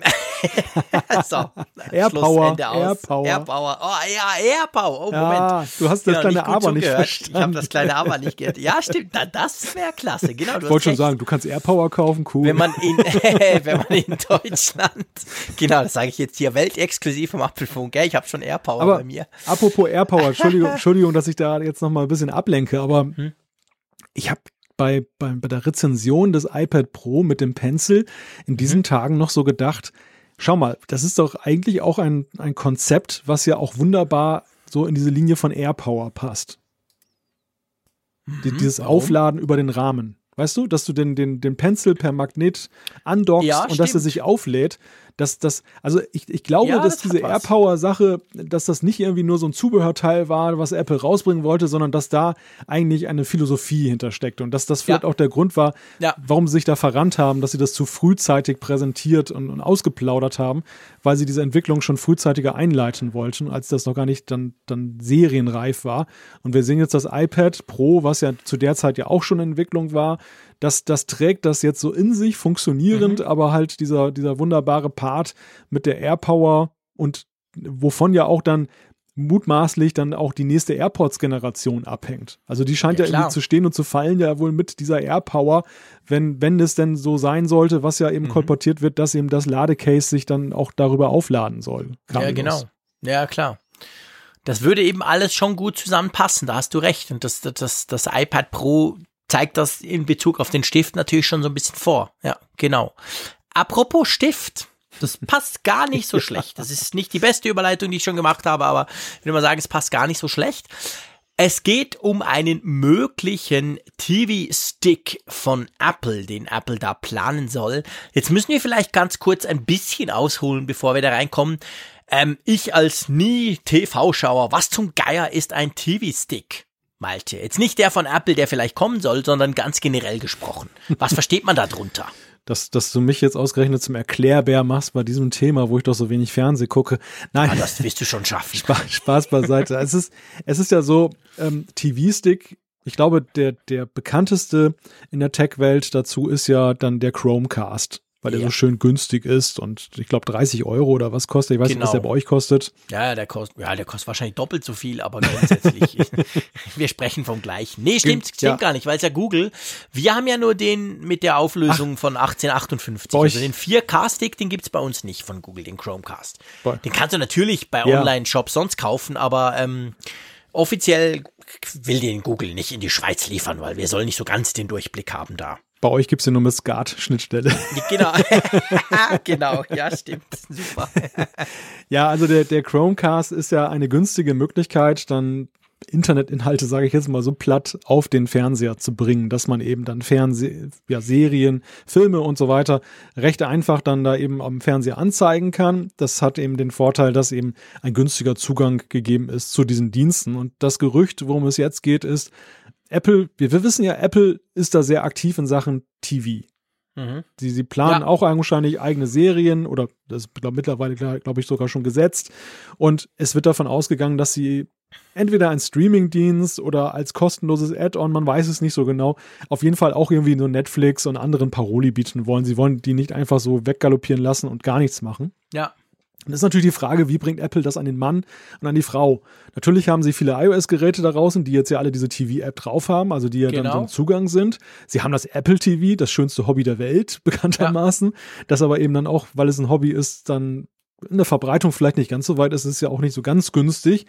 Und deshalb halt jetzt dann die Aussage, Apple plane angeblich einen TV-Stick für günstiges Geld, um eben Reichweite zu generieren, um eben mhm. ihren TV-Dienst dann da auf immer mehr Fernseher zu bringen. Und klingt ja. eigentlich ziemlich, ich sag mal, überzeugend, oder? Also ich meine, wenn du, wenn wir mal kolportieren, und da gibt's ja jetzt, weiß Gott, genug ähm, Berichte drüber, dass Apple da schon voll dran ist am Content produzieren, wenn du mal kolportierst, dass Apple in irgendeiner Form so einen TV-Streaming, irgendwas Dienst äh, am Bauen ist, dann ist natürlich genau, ich meine, das ist typisch Apple, der wird natürlich nicht auf einem Amazon Fire Stick oder auf einem Chromecast laufen. Das kann natürlich nicht sein. Also du brauchst ja Hardware dazu und wie du gesagt hast, der Apple TV, so, so gern ich den ja hab, ich liebe ihn heiß, ich gucke praktisch, wenn am Fernsehen, dann immer nur alles über den Apple TV. Aber der ist natürlich, ja, der ist einfach auch recht teuer. Von dem her gesehen wäre das schon, ich sag mal, ein smarter Move, wenn man so, so, so, so, eine, so einen kleinen Stick quasi, der aber die mehr oder weniger einem Apple TV entspricht, vielleicht ohne Apps, den dann quasi günstig dazugeben würde, oder? Ja, vielleicht liegt es am Apfelfunk, aber ich reagiere mittlerweile allergisch auf alle Gerüchte, die Apple in einen Zusammenhang bringen mit TVs und, und ja, Auto, ja Autos. Klar, ich bin ja, ich bin ja ganz bei dir. Ich finde es auch dämlich. Ja. Äh, da haben wir schon viel drüber gesprochen. Wir haben ja mal eine, praktisch eine ganze Folge lang über, über das Thema Apple ähm, TV Streaming-Dienst gesprochen und waren eigentlich beide der Meinung, wir können uns das gar nicht vorstellen oder eigentlich noch anders gesagt, wir wollen das vor allem nicht. Aber gut, auf uns hört man ja nicht oder nicht immer. Ähm, mal gucken. Also das, das, ich meine, so ein Stick wäre ja insofern spannend. Ich meine, wir haben auch schon drüber gesprochen, dass ja auch heute im Jahr 2018 Smart TVs ja totaler Mist sind. Es gibt nach wie vor keinen Fernseher, der irgendwie sinnvoll zu bedienen ist. Ein Chromecast hingegen ist ein Traum, was die Bedienung anbelangt. Das ist super easy. Und da wäre natürlich auch ein Apple TV, finde ich, ist klasse zum Bedienen. Hm. Sowas in klein, jetzt unabhängig von diesem Streaming-Dienst, aber um quasi noch mehr Leuten die Möglichkeit zu geben, ihren Fernseher, ich sag mal, aufzupeppen, das fände ich schon cool. Also muss ich ganz klar sagen, den Stick, also die Hardware, für wenig Geld, oder vielleicht für ein bisschen mehr Geld als wenig Geld bei Apple, aber immer noch weniger als der Apple TV, das fände ich schon cool ich glaube, von Nutzwert her ist es vielen sympathisch. Ich, ich sehe das ja. ja. bei mir selbst mit, mit dem supergeiler Monster Apple TV 4K, was ich hier im Einsatz habe, dass es ja doch am Ende so ist, dass ich da vornehmlich Streaming-Dienste drüber abfahre. Ja klar, logisch. Da läuft dann halt immer Netflix irgendwie und, ja. und, und ähm, die ARD-Mediathek, also nichts, was jetzt dann irgendwie großartig dann äh, die, die App-Möglichkeiten ja. sowie Spiele und so darauf dann in, in Beschlag nimmt. Es ist Nein, ja auch nach, nicht. es ist aber auch andererseits ja nach wie vor so, wenn man in den, in den App Store guckt für TV-Apps, die Bestseller oder Bestseller sind es ja nicht mal, weil sie meist kostenlos sind, aber die best abgerufenen Apps sind ja tatsächlich auch gerade solche Anwendungen. Also äh, dieses, dieses App-Konzept. YouTube, Netflix, genau. etc so jenseits der einschlägigen Bekannten hat sich das App-Konzept ja nicht so wahnsinnig durchgesetzt, muss man sagen. Also so richtig so viele nee. Überraschungen und Kleinode gibt es dann nicht. Deshalb ist halt die Frage, ob letztendlich dann Apple nicht seinen Apple TV dann auch damit kannibalisiert, wenn sie so einen Stick rausbringen würden. Ich glaube, das würde dem sehr viel Existenzgrundlage wegnehmen, weil ja, für viele ist es dann doch ja so, dass eben das die Hauptgründe sind, ein völlig überdimensioniertes Gerät jetzt mal so bezogen auf die Anwendung einzusetzen. Das ist das ja. eine. Das andere, das andere ist die Frage, ja, wo, worum geht es Apple eigentlich in, in Sachen TV? Wo, wo wollen sie das hin, hin äh, mhm. entwickeln? Wir haben ja mal drüber gesprochen, über die Theorie beim letzten Mal war das, glaube ich, dass sie das als Mehrwert begreifen, nicht jetzt, um da dicke Profite zu machen ja. oder eben dann der, der größte, den größten Market Share zu haben, was eben so die 10 Euro angeht, sondern eher als Dreingabe nach dem Motto, guck mal, jetzt kriegt ihr zu den Geräten auch noch so eine Art Grundlevel an Content, der mhm. gut und, und qualitativ aus Apple-Sicht wertvoll ist. Das ist ja auch noch Ja. die Frage, welche Inhalte will Apple denn mit seinem Weltbild auch dann vermarkten? Da viele Gewaltserien scheinen ja schon mal per Haben se wir auch aus. schon drüber gesprochen, wird sehr schwierig, genau. Und, und deshalb, also ich, ich sehe schwerlich einen Markt da für Apple als Streaming-Anbieter, Ja. aber ähm, als Dreingabe. Und dann ist natürlich wieder um die Frage, geht es ihnen dann aber um Reichweite oder ist es dann eigentlich eher so, so ein Premium-Produkt nach dem Motto, wenn du ein teures iPad Pro kaufst, dann kriegst du kostenlos noch ein bisschen Mehrwert dann dazu. Ja. Und deshalb finde ich diese TV-Stick Geschichte etwas abwegig. Also ich Mhm. könnte mir, ich Mhm. möchte sie nicht ausschließen, dass Apple sowas macht oder plant, aber zuletzt hatte ich nicht den Eindruck, dass es dann in eine Richtung Reichweite geht. Und das wäre ein, Mhm. ein Reichweiteninstrument. Ja, das stimmt. Das wäre natürlich, ja klar, das wäre eigentlich vor allem ein Reichweiteninstrument. Ja, ja, stimmt. Hm. Ja, du, ich würde sagen, wir bleiben einfach dran, oder? Genau, wir gehen über Stock Wenn das und Ding Stein. raus, wir gehen über Stock und Stein und wenn das Ding rauskommt, dann stecken wir das bei uns mal ein. Und dann gucken wir mal. Genau. Auch wenn wir nie Fernsehen gucken, aber dann würden wir mal gucken. Mal gucken, was wir damit gucken können, oder? Ja, Genau. was für, was für eine schöne Überleitung. Ja, wir müssen nämlich gucken, wie unsere Umfrage der Woche ausgegangen ist, um diesen billigen Trick jetzt hier weiterzuziehen. Aber ja, ähm, wir haben ja, lass uns zur Umfrage der letzten Woche kommen. 1892 Teilnehmer haben heute am Dienstag, wo wir das ja aufnehmen, mitgemacht. Ähm, und die Frage war ja, es ging ja um das äh, verbiegbare iPad Pro. Dazu muss ich noch sagen, habe ich einen spannenden Tweet bekommen. Ich habe ja in der letzten Folge 144 gemutmaßt und gesagt, ja, der, der, der, der Jerry Rick, der die all die Dinge da verbiegt, ähm, der ist ja schon auch eher ein stärkerer Typ und hat mir dann einer aus dem Video raus, hat mir quasi ein Bild von ihm getweetet und der hat Oberarme, also die sind dicker als meine Beine. Die sind dicker als meine Oberschenkel. Das ist so ein richtiger Muskelprotz. Also von dem her, wenn der natürlich ohne großen Kraftaufwand was verbiegt, heißt das wahrscheinlich, dass ich es nicht mal irgendwie ansatzweise verbiegen könnte. Das vielleicht nur noch so zum Schluss. Aber genau darum ging es. Wir haben gefragt, ob euch diese aktuellen Berichte, dass man so ein iPad Pro 2018 ganz leicht verbiegen kann, ob die euch beunruhigen. Und ich glaube, man kann sagen, unsere Hörerschaft ist ziemlich relaxed, oder? Das kann man sehr wohl sagen, ja. Die Mehrzahl, zwei Drittel fast, 61,2 Prozent der 1903 Teil- Teilnehmer haben gesagt, nein, überhaupt nicht. Ja. Und dann immerhin 17,7 Prozent haben gesagt, ja, ein wenig. Und dann 16,3 gesagt, weiß nicht oder beziehungsweise interessiert mich gar nicht. Und ich sag mal nur unter 5 Prozent, 4,8 genau haben gesagt, ja, sehr. Also von dem her kann man, glaube ich, sagen, ja, das ist jetzt ein Thema, das, das zwar durchaus mit Interesse, wir haben ja auch einiges Feedback gerade dazu bekommen, aber jetzt nicht unbedingt, ich glaube, das wird jetzt die, die potenziellen Käufer nicht unbedingt abschrecken, oder? Die Leute haben anscheinend nur daraus gelernt, oh, man kann die Geräte kaputt machen. Genau, wer hätte Was das gedacht? Was wir sowieso schon ahnten, ja. Ja, genau. Gut, dann ähm, natürlich die Frage der Woche und wir sind ja so schön eingestiegen mit Black Friday und drum dreht sich unsere Frage um den Black Friday. Ja, genau. Wir wollen einfach mal die Frage an euch weitergeben, die wir uns gegenseitig am Anfang gestellt haben. Spielt der Black Friday für dich eine Rolle? Da gibt's dann die Auswahl, ja, eine große, ja, aber kommt aufs Angebot an. Nein, interessiert mich nicht. Und dann natürlich, was ist der Black Friday? Für die, die die letzten Jahre unter einem Stein gewohnt haben. Gut, also jetzt, klick, jetzt traut sich das natürlich niemand Ich zu klicken, sagen, aber ihr super. dürft auch gerne das klicken und uns Feedback schicken, so nach dem Motto, der Frick wieder, was erzählt denn der da für ein Quatsch? also nur zu. Gut, du, ich bin ja ganz begeistert, dass wir schon zu Zuschriften unserer Hörer kommen können. Wir haben also wirklich schön Zeit, mal wieder ein bisschen Feedback auch zu diskutieren. Das ist der Vorteil an so einem Thanksgiving-Wochenende, wo, wo, sage ich mal, Apple Tech, Apple News mäßig wenig läuft, oder? Ja, also endlich kommen wir mal dazu. Es war ja tatsächlich ein, ein Jahr, was ja voller Neuigkeiten steckte. Ich fand, dass das war viel krasser so als in den letzten Jahren, wie Definitiv. viel wir immer zu besprechen hatten hier. Ja, das war krass, genau. Also wir haben wirklich normalerweise uns, unseren, unseren Apfelfunk gefüllt, einfach mit den Infos, die wir besprochen haben zusammen. Ähm, und jetzt, ja, also, lass uns mal zum Feedback kommen. Magst du anfangen? Ja, ich fange mal an. Das ist die erste Zuschrift von Fabian.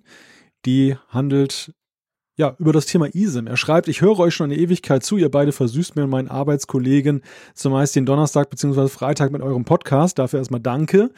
Aber das nur am Rand. Ich würde euch gerne immer etwas Feedback von mir geben. Ich habe jetzt vor ein paar Tagen eine eSIM eingerichtet und schon einmal etwas damit gespielt.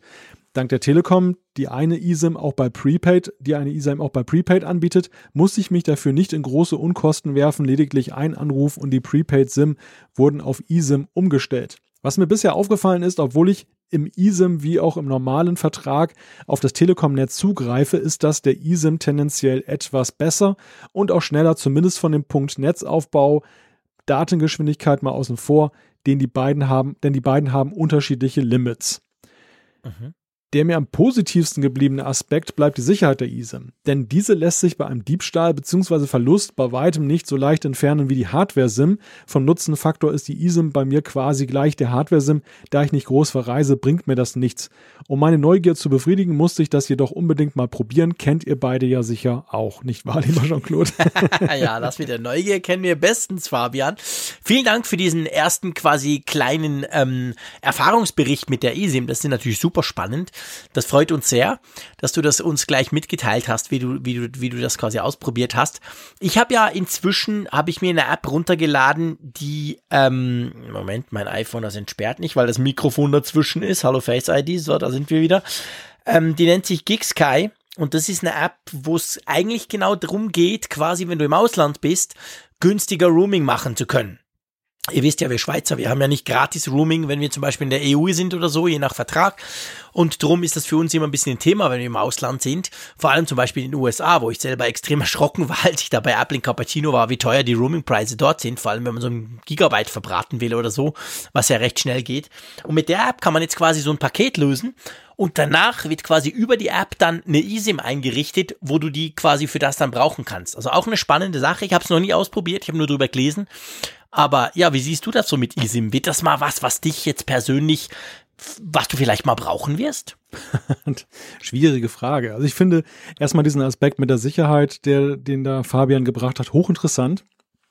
Hatte ich noch gar nicht so drüber nachgedacht. Wobei ich da ein bisschen skeptisch bin, sorry, wenn ich da gleich reingrätsche. Ja, klar. Weil ich habe mir überlegt, ich meine, ja klar, es soll ja noch Leute geben, habe ich mir gesagt, das sind die, die unterm Stein waren, glaube ich. Ich weiß nicht, aber es soll ja noch Leute geben, die keinen PIN auf ihrer SIM-Karte haben. Was ich grob fahrlässig finde, ganz ehrlich gesagt. Hm. Aber ich, ich kenne niemanden. Ich habe auch noch nie von so einem, doch ab und zu höre ich davon, aber ich habe noch nie so einen in live, in echt getroffen, so einen Menschen. Also ich gehe mal davon aus, die meisten haben ja eine SIM-Sperre drin. Und da muss ich dir ehrlicherweise sagen, wenn mir jetzt einer meine SIM klaut oder beziehungsweise mein Handy klaut und dann die SIM rausnimmt, damit er damit irgendwie telefonieren kann oder so, dann mache ich mir nicht allzu viel Sorgen, weil ich meine, selbst bei einem vierstelligen PIN und die wird ja auch nach dreimal oder nach fünfmal, je nach SIM, wird die ja dann auch gesperrt. Geht also, ihm das, das denn ist mir um eigentlich wurscht. Ja, geht ihm das denn aber hier um die SIM oder geht ihm um das, das Gerät?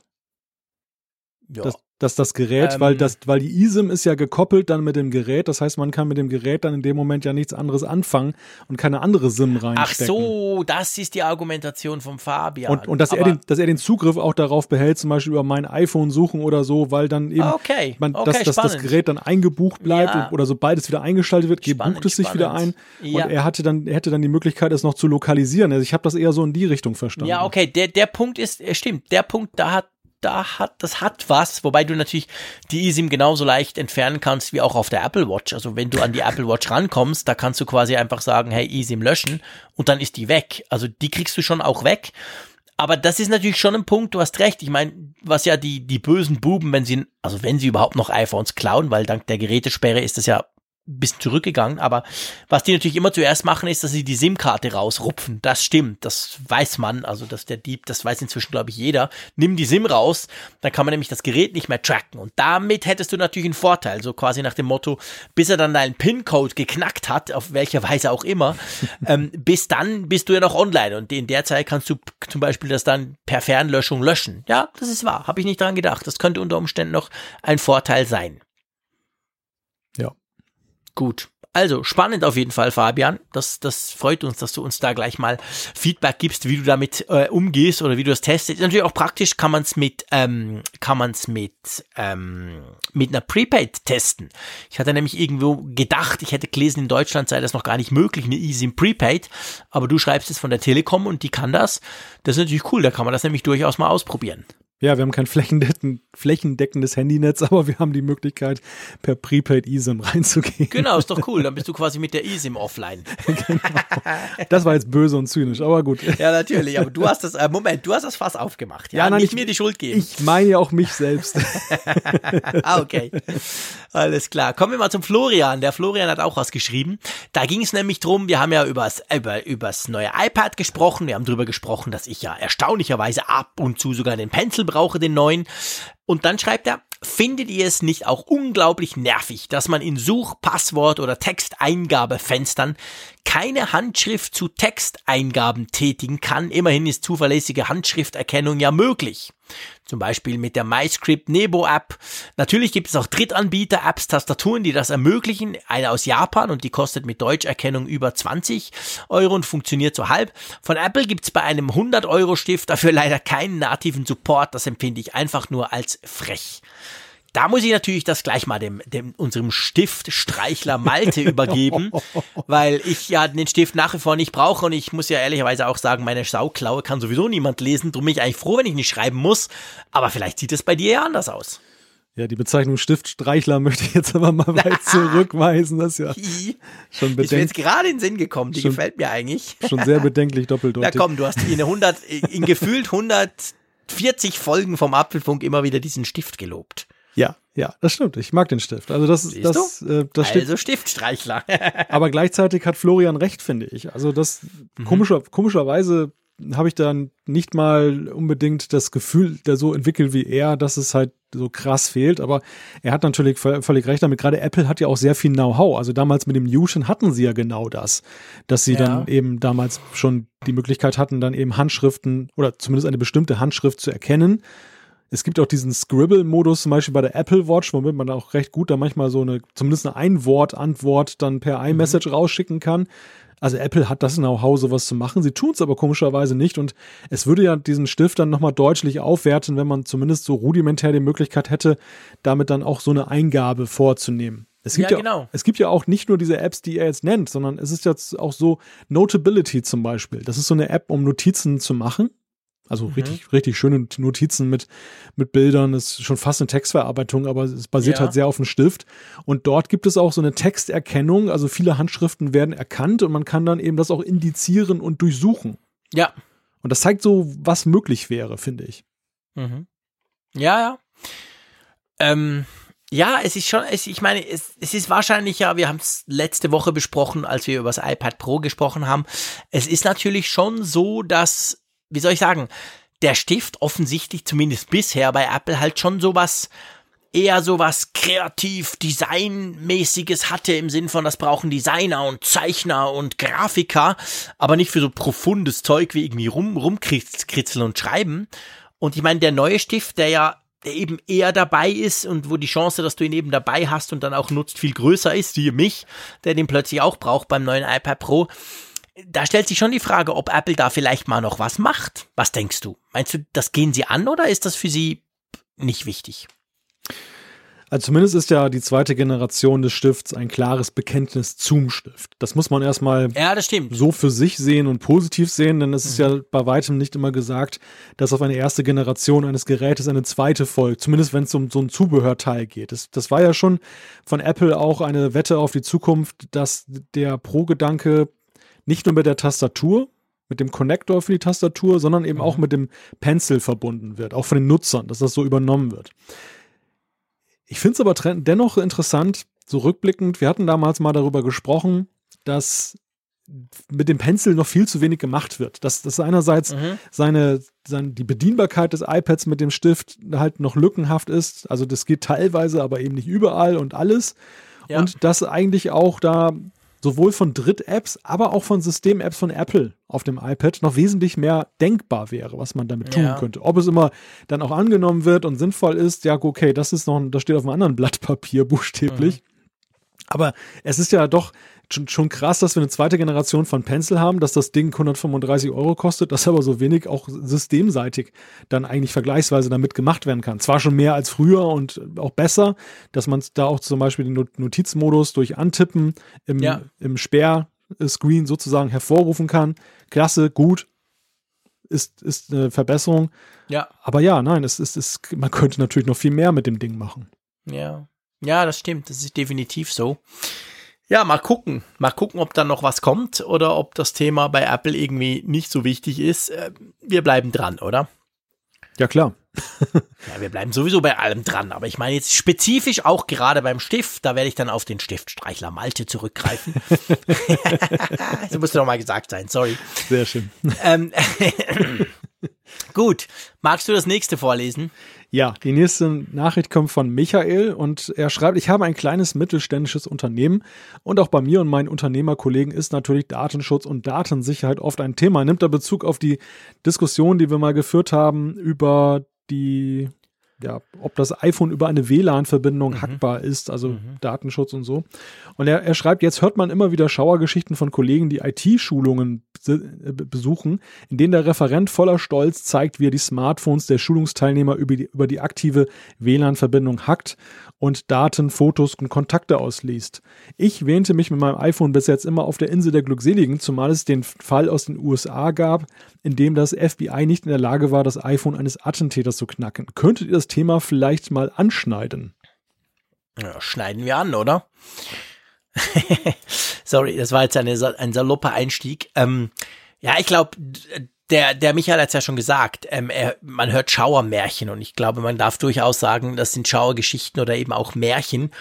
Es gibt so Fälle, aber nicht unbedingt beim iPhone, beziehungsweise wenn, stellt sich dann meistens auch heraus, ja, die haben das gejailbreakt. Wir haben schon lange nicht mehr über Jailbreak gesprochen, weil es nicht mehr so ein Thema ist beim iPhone, aber es gibt immer noch für gewisse iOS-Versionen gibt Jailbreaks, dass du quasi die Dinger quasi selber hackst und dann eben zum Beispiel einen alternativen App Store installierst und so. Aber ich glaube, out of the box, das kann man sagen. Also ähm, da musst du dir nicht allzu große Sorgen machen. Vor allem nicht, dass dann gleich deine Daten, Fotos und Kontakte ausgelesen werden, oder? Ja, das ist auch mein Eindruck. Ich, ich lese ja auch mal Fachzeitschriften zu dem Thema. Und natürlich gibt es auch gerade mit Blick auf WLAN immer wieder Attacken darauf äh, und Möglichkeiten, die gefunden werden, Daten abzufangen, Daten zu manipulieren. Ja. Aber ich bin immer wieder auch erstaunt darüber in diesen Versuchsanordnungen, wie viele Parameter da erfüllt werden müssen. Mhm. Also angefangen von der Nähe zum Opfer und dem Gerät bis hin zu technischen Spezifikationen und welche Voraussetzungen geschaffen werden müssen. Und wenn man das all das in Betracht zieht, dann reduziert sich das tatsächliche Risiko für die Masse der Nutzer oder generell für den Nutzer in einen Promillebereich. Das ist ja. zwar für diejenigen, die auf, ganz auf Nummer sicher gehen wollen, immer noch nicht wirklich befriedigend, mhm.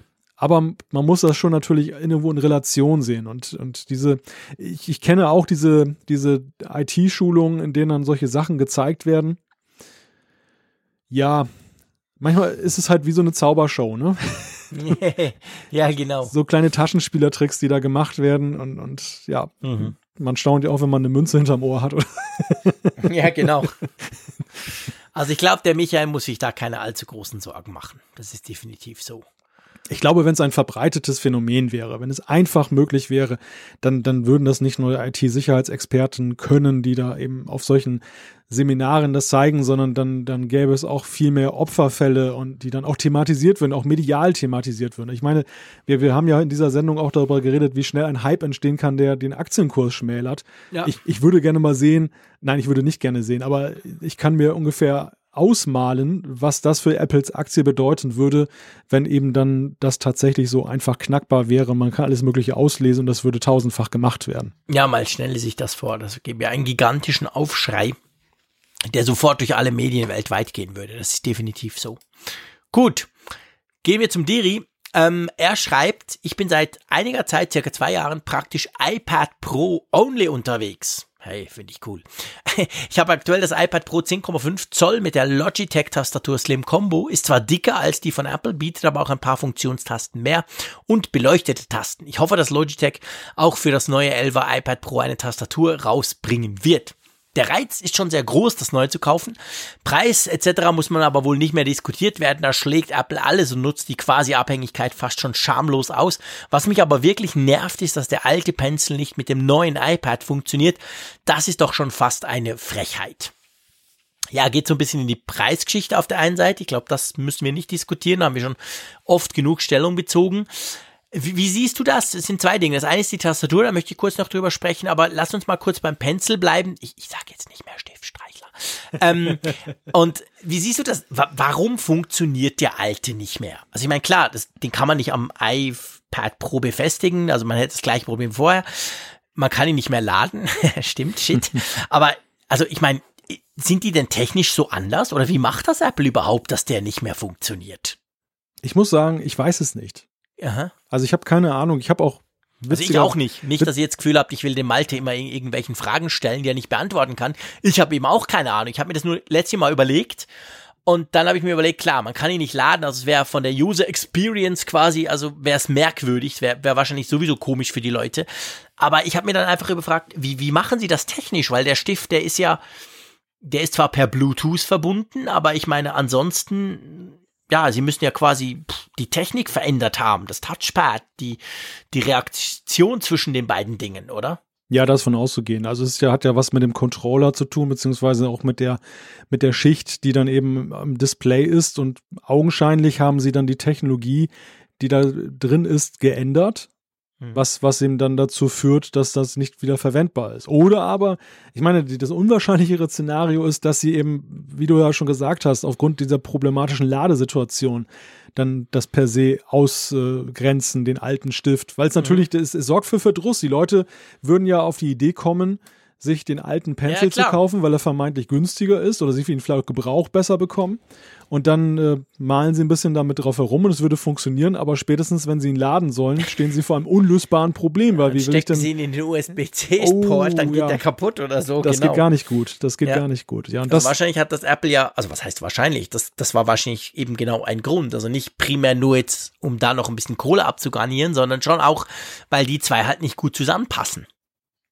Ja, ja, ich denke auch. Ja. Also es könnte, das könnte eine Rolle spielen, dass sie das eben mhm. aus pädagogischen Erwägungen ja. nicht zulassen. Was ja auch durchaus nachvollziehbar ist, weil es wirklich sehr viel Verwirrung stiften, wür stiften würde, buchstäblich. Stiften würde, oh, genau. Verwirrung stiften. Zur, zur Tastatur, also ich habe diese Logitech-Tastatur, die sehe ich auch ab und zu mal mit dem iPad Pro. Die ist natürlich ein bisschen dicker, was mich dann schon gleich äh, rausgehen lässt, weil ich ja immer am, am liebsten möglichst leicht und möglichst dünn habe.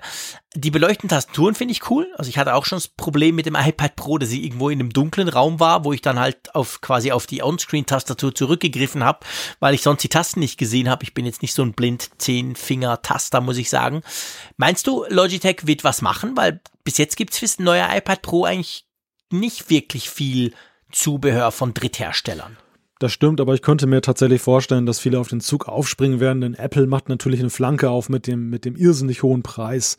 Mhm, also da, genau. da kann ich als Zubehörhersteller schön reinhauen und dann ja. auch was verdienen. Wir, wir bekamen ja auch die Frage gestellt, warum wir uns überhaupt so auf das Original Apple Zubehör, okay, beim Pencil ist es naheliegend, aber auf die Tastatur gestürzt haben und nicht eben auch dann versucht haben, über Alternativen nachzudenken. Ich meine, das hat natürlich zuallererst mal damit zu tun, dass es selbst von Apple kommt. Also, dass es ja, ja diesen Smart Connector ausnutzt, was dann auch schon ein Unterschied ist zu vielen Zubehörprodukten, die es da gibt. Wer sein iPad als Schreibmaschine nutzen möchte, das muss man ja auch mal sagen, der kann ja auch theoretisch ganz günstig fahren, indem er halt ein iPad 9,7 nimmt, das, das mhm. neue günstige und da eine mhm. Bluetooth-Tastatur dazu stellt. Für Schreibanwendungen reicht das allemal. Man braucht nicht den super A12X Bionic-Prozessor, um Text zu schreiben. Das wäre Gott behüte überhaupt nicht. Das ist ein bisschen genau. überdimensioniert. Genau. Also ja. je nach Anwendungsszenario kann man sich auch ganz andere Konstellationen eben erstellen, die ja. weitaus günstiger sind und, und, kann trotzdem produktiv auch mit einem iPad arbeiten. Das ist, das mhm. steht völlig außer Frage. Ja. Gut. Lass uns noch den Robert besprechen. Robert, ja. Bin ich da dran, oder? Ja, ich würde sagen, oder? Der Stiftstreichler. ich hab, ich hab schon wieder vergessen. ja, Robert schreibt, mir ist bei meinem iPhone 6 und dem iPhone 8 meiner Frau aufgefallen, dass seit iOS 12 der Akku wesentlich schneller zur Neige geht, trotz ungeänderten Nutzungsverhalten. Vor dem Update hielt er mindestens einen Tag durch. Aktuell muss ich mindestens zweimal am Tag, manchmal sogar dreimal am Tag aufladen. Bei meiner Frau sank die Nutzungsdauer auch von 1,5 Tagen auf unter einen Tag. Und das ja, ist halt verbunden mit der Frage A, wie geht es uns? Und B, wie geht es unseren Hörerinnen und Hörern da draußen mit ihrem Akku seit iOS 12? Das wäre eine spannende Frage, die wir einfach in der, in der, in der, an der Stelle quasi auch mal an euch rausgeben. Das haben wir nämlich bis jetzt noch gar nicht so wirklich thematisiert. Mir persönlich ist bei meinem iPhone 10 nichts aufgefallen, weil beim iPhone 10 habe ich diesen Switcher quasi gemacht auf iOS 12 dann. Meine Frau hat ein iPhone 7, der ist auch nichts aufgefallen, als sie von 11 auf 12 ging. Das Ding ist jetzt zwei Jahre alt. Die Frage ist natürlich, wenn du das jetzt, also so der Klassiker halt, was man weiß, wenn man so ein Update macht, ist ja, dass du die ersten, und das kann durchaus, das hat, habe ich auch von Apple schon gehört, kann durchaus auch ein paar Tage dauern, also quasi nach einer Neuinstallation oder vor allem eben nach einem Update, sind ja die Geräte auch ziemlich ausgelastet, so im Sinn von ähm, Spotlight-Index neu erstellen und so weiter und so fort. Also bis das dann alles rund läuft, ist es eigentlich normal, dass man die ersten paar Tage eine deutlich schlechtere Akkulaufzeit hat. Da kenne ich auch aus meinem Umfeld äh, Bürokollegen, die das auch gesagt haben, hey, jetzt hast du gesagt, mach iOS 12 drauf, das ist ja die Hölle. Da sage ich, wann machst du es denn? Ja, gestern habe ich es gemacht. Dann sage ich, warte mal bis Ende Woche und dann tatsächlich eigentlich bei allen ist es dann besser. Das, das wäre natürlich so ein bisschen die Frage, ob das quasi gleich noch, ob das gerade erst kurz her ist. Weil sonst ist schon die Frage, also ich hatte jetzt persönlich tatsächlich auch bei meinem iPad Air, nicht zwei, sondern wirklich das erste iPad Air, wo ich das drauf hatte, da lief das eigentlich auch, also akkutechnisch, sag ich mal, ähnlich. Wie sieht's bei dir aus? Weißt du das noch? Ich habe keinen Unterschied festgestellt. Also ich habe ja, die iOS okay. 12 ja auch auf diversen alten und neuen Geräten mhm. im Einsatz. Also munter durch alle Generationen. Und auch in der Familie, also nicht nur meine Wahrnehmung, sondern mehrere Personen nehmen es wahr. Ich habe bislang kein Feedback bekommen dieser Art. Ja. Also ich gebe dir recht, dass am Anfang, das merkt man ja auch manchmal, wenn man ein iPhone neu einrichtet, dass wenn sich dann da alle Apps installieren oder eben auch dann mhm. ein Update gemacht wird, dass es mitunter ein bisschen warm wird. Das hat eben dann damit zu tun, der Prozessor ist, ohne dass man das jetzt so aktiv merkt, halt am Rotieren da er dann halt indizieren muss, also sehr viele Rechenaufgaben, das, das schlaucht natürlich den Akku. Man hat tatsächlich so eine realistische Akkulaufzeit erst nach ein paar Tagen, wenn man so eine größere Veränderung an dem Gerät vorgenommen hat.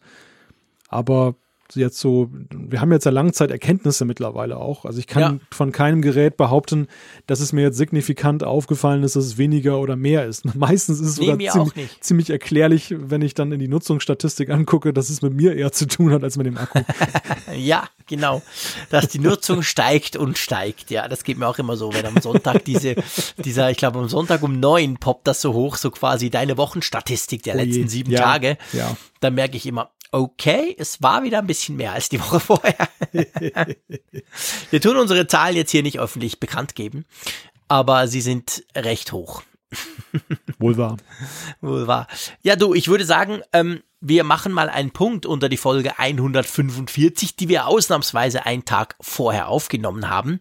Vielleicht, äh, der eine oder andere fragt sich vielleicht, ja Mensch, jetzt habt ihr das am Anfang gesagt, jetzt sagt ihr das am Schluss. Warum denn eigentlich? Weil du, Malte, wieder spannende Sachen lernst, oder? Genau, ich bin in dieser Woche, in der zweiten Wochenhälfte wieder in Hamburg unterwegs und lerne, wie der digitale Journalismus künftig funktionieren soll. Und das ist der Grund, warum wir dieser Woche vor zwei Wochen und in nächster Zeit ja häufiger mal dann mal einen Tag früher oder später aufnehmen werden. Aber keine Angst, es wird nicht zu, es wird nicht zu viel werden, aber das sei an dieser Stelle mal gesagt. Ja, und vor allem, wir tun das natürlich auch immer quasi sagen euch, damit ihr nicht das Gefühl habt, hey, aber jetzt war doch am Mittwoch noch was super Spannendes, was ist denn mit den zwei Trotteln los, die haben da gar nichts drüber gesprochen. also wir, wir, wir, wir, wir sind da ganz offen, also wir tun da nicht so wie wenn, sondern wir machen das ja eben, wie ihr wisst, eigentlich immer sozusagen live. Wir nehmen einfach an einem Band auf und dann sagen wir natürlich auch, wann wir aufnehmen, also von dem her alles klar, aber wir dachten uns trotzdem, wir stellen es zur normalen Zeit online, weil ja bei vielen von euch der Workflow quasi völlig drin ist, wann ihr das jeweils hört und das wollen wir auch nicht verändern. Und ehrlich gesagt, ich sag jetzt mal, am 27. Dienstag am Abend, spät kurz vor 12. Ich gehe jetzt nicht aus, nicht davon aus, dass Mittwoch äh, quasi in den nächsten 24 Stunden noch irgendwelche super Breaking News passieren werden. Und sonst dürft ihr uns auch immer auf Twitter folgen. Apfelfunk.com ist unser Twitter-Account. Da sind wir dann jeweils ganz aktuell unterwegs, wenn mal was wäre oder so. Ja, und sonst bleibt mir eigentlich nur dir eine ganz spannende Weiterbildung. Viel Spaß in Hamburg zu wünschen. Hamburg so eine Stadt, wo ich immer mal hin will, wo ich noch nie war. Das ist irgendwie so eine Stadt, ich als Meerfreak, wo ich denke, da muss ich unbedingt mal hin. Und viele Leute sagen mir auch, ja, da musst du unbedingt mal hin. Aber ich habe es irgendwie bisher noch nicht geschafft. Also von dem her geh du für mich mal nach Hamburg. Und wir hören uns nächste Woche wieder. Und ich sage Tschüss aus Bern. Ich verrate dir jetzt auch nicht, dass es in Hamburg gar kein Meer gibt, sondern nur die Elbe, aber. Autsch. Für dich ist das ja, glaube ich, einerlei. Egal. Na klar. Große Schiffe mehr. ja, genau. Ja, große Schiffe, die quälen sich da rein. Egal, lassen wir das Thema. Bis nächste Woche. Tschüss.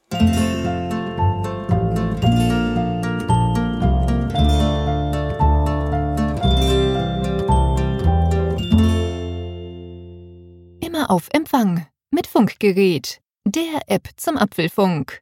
Lade dir jetzt Funkgerät für iOS und Android kostenlos im App Store und bei Google Play.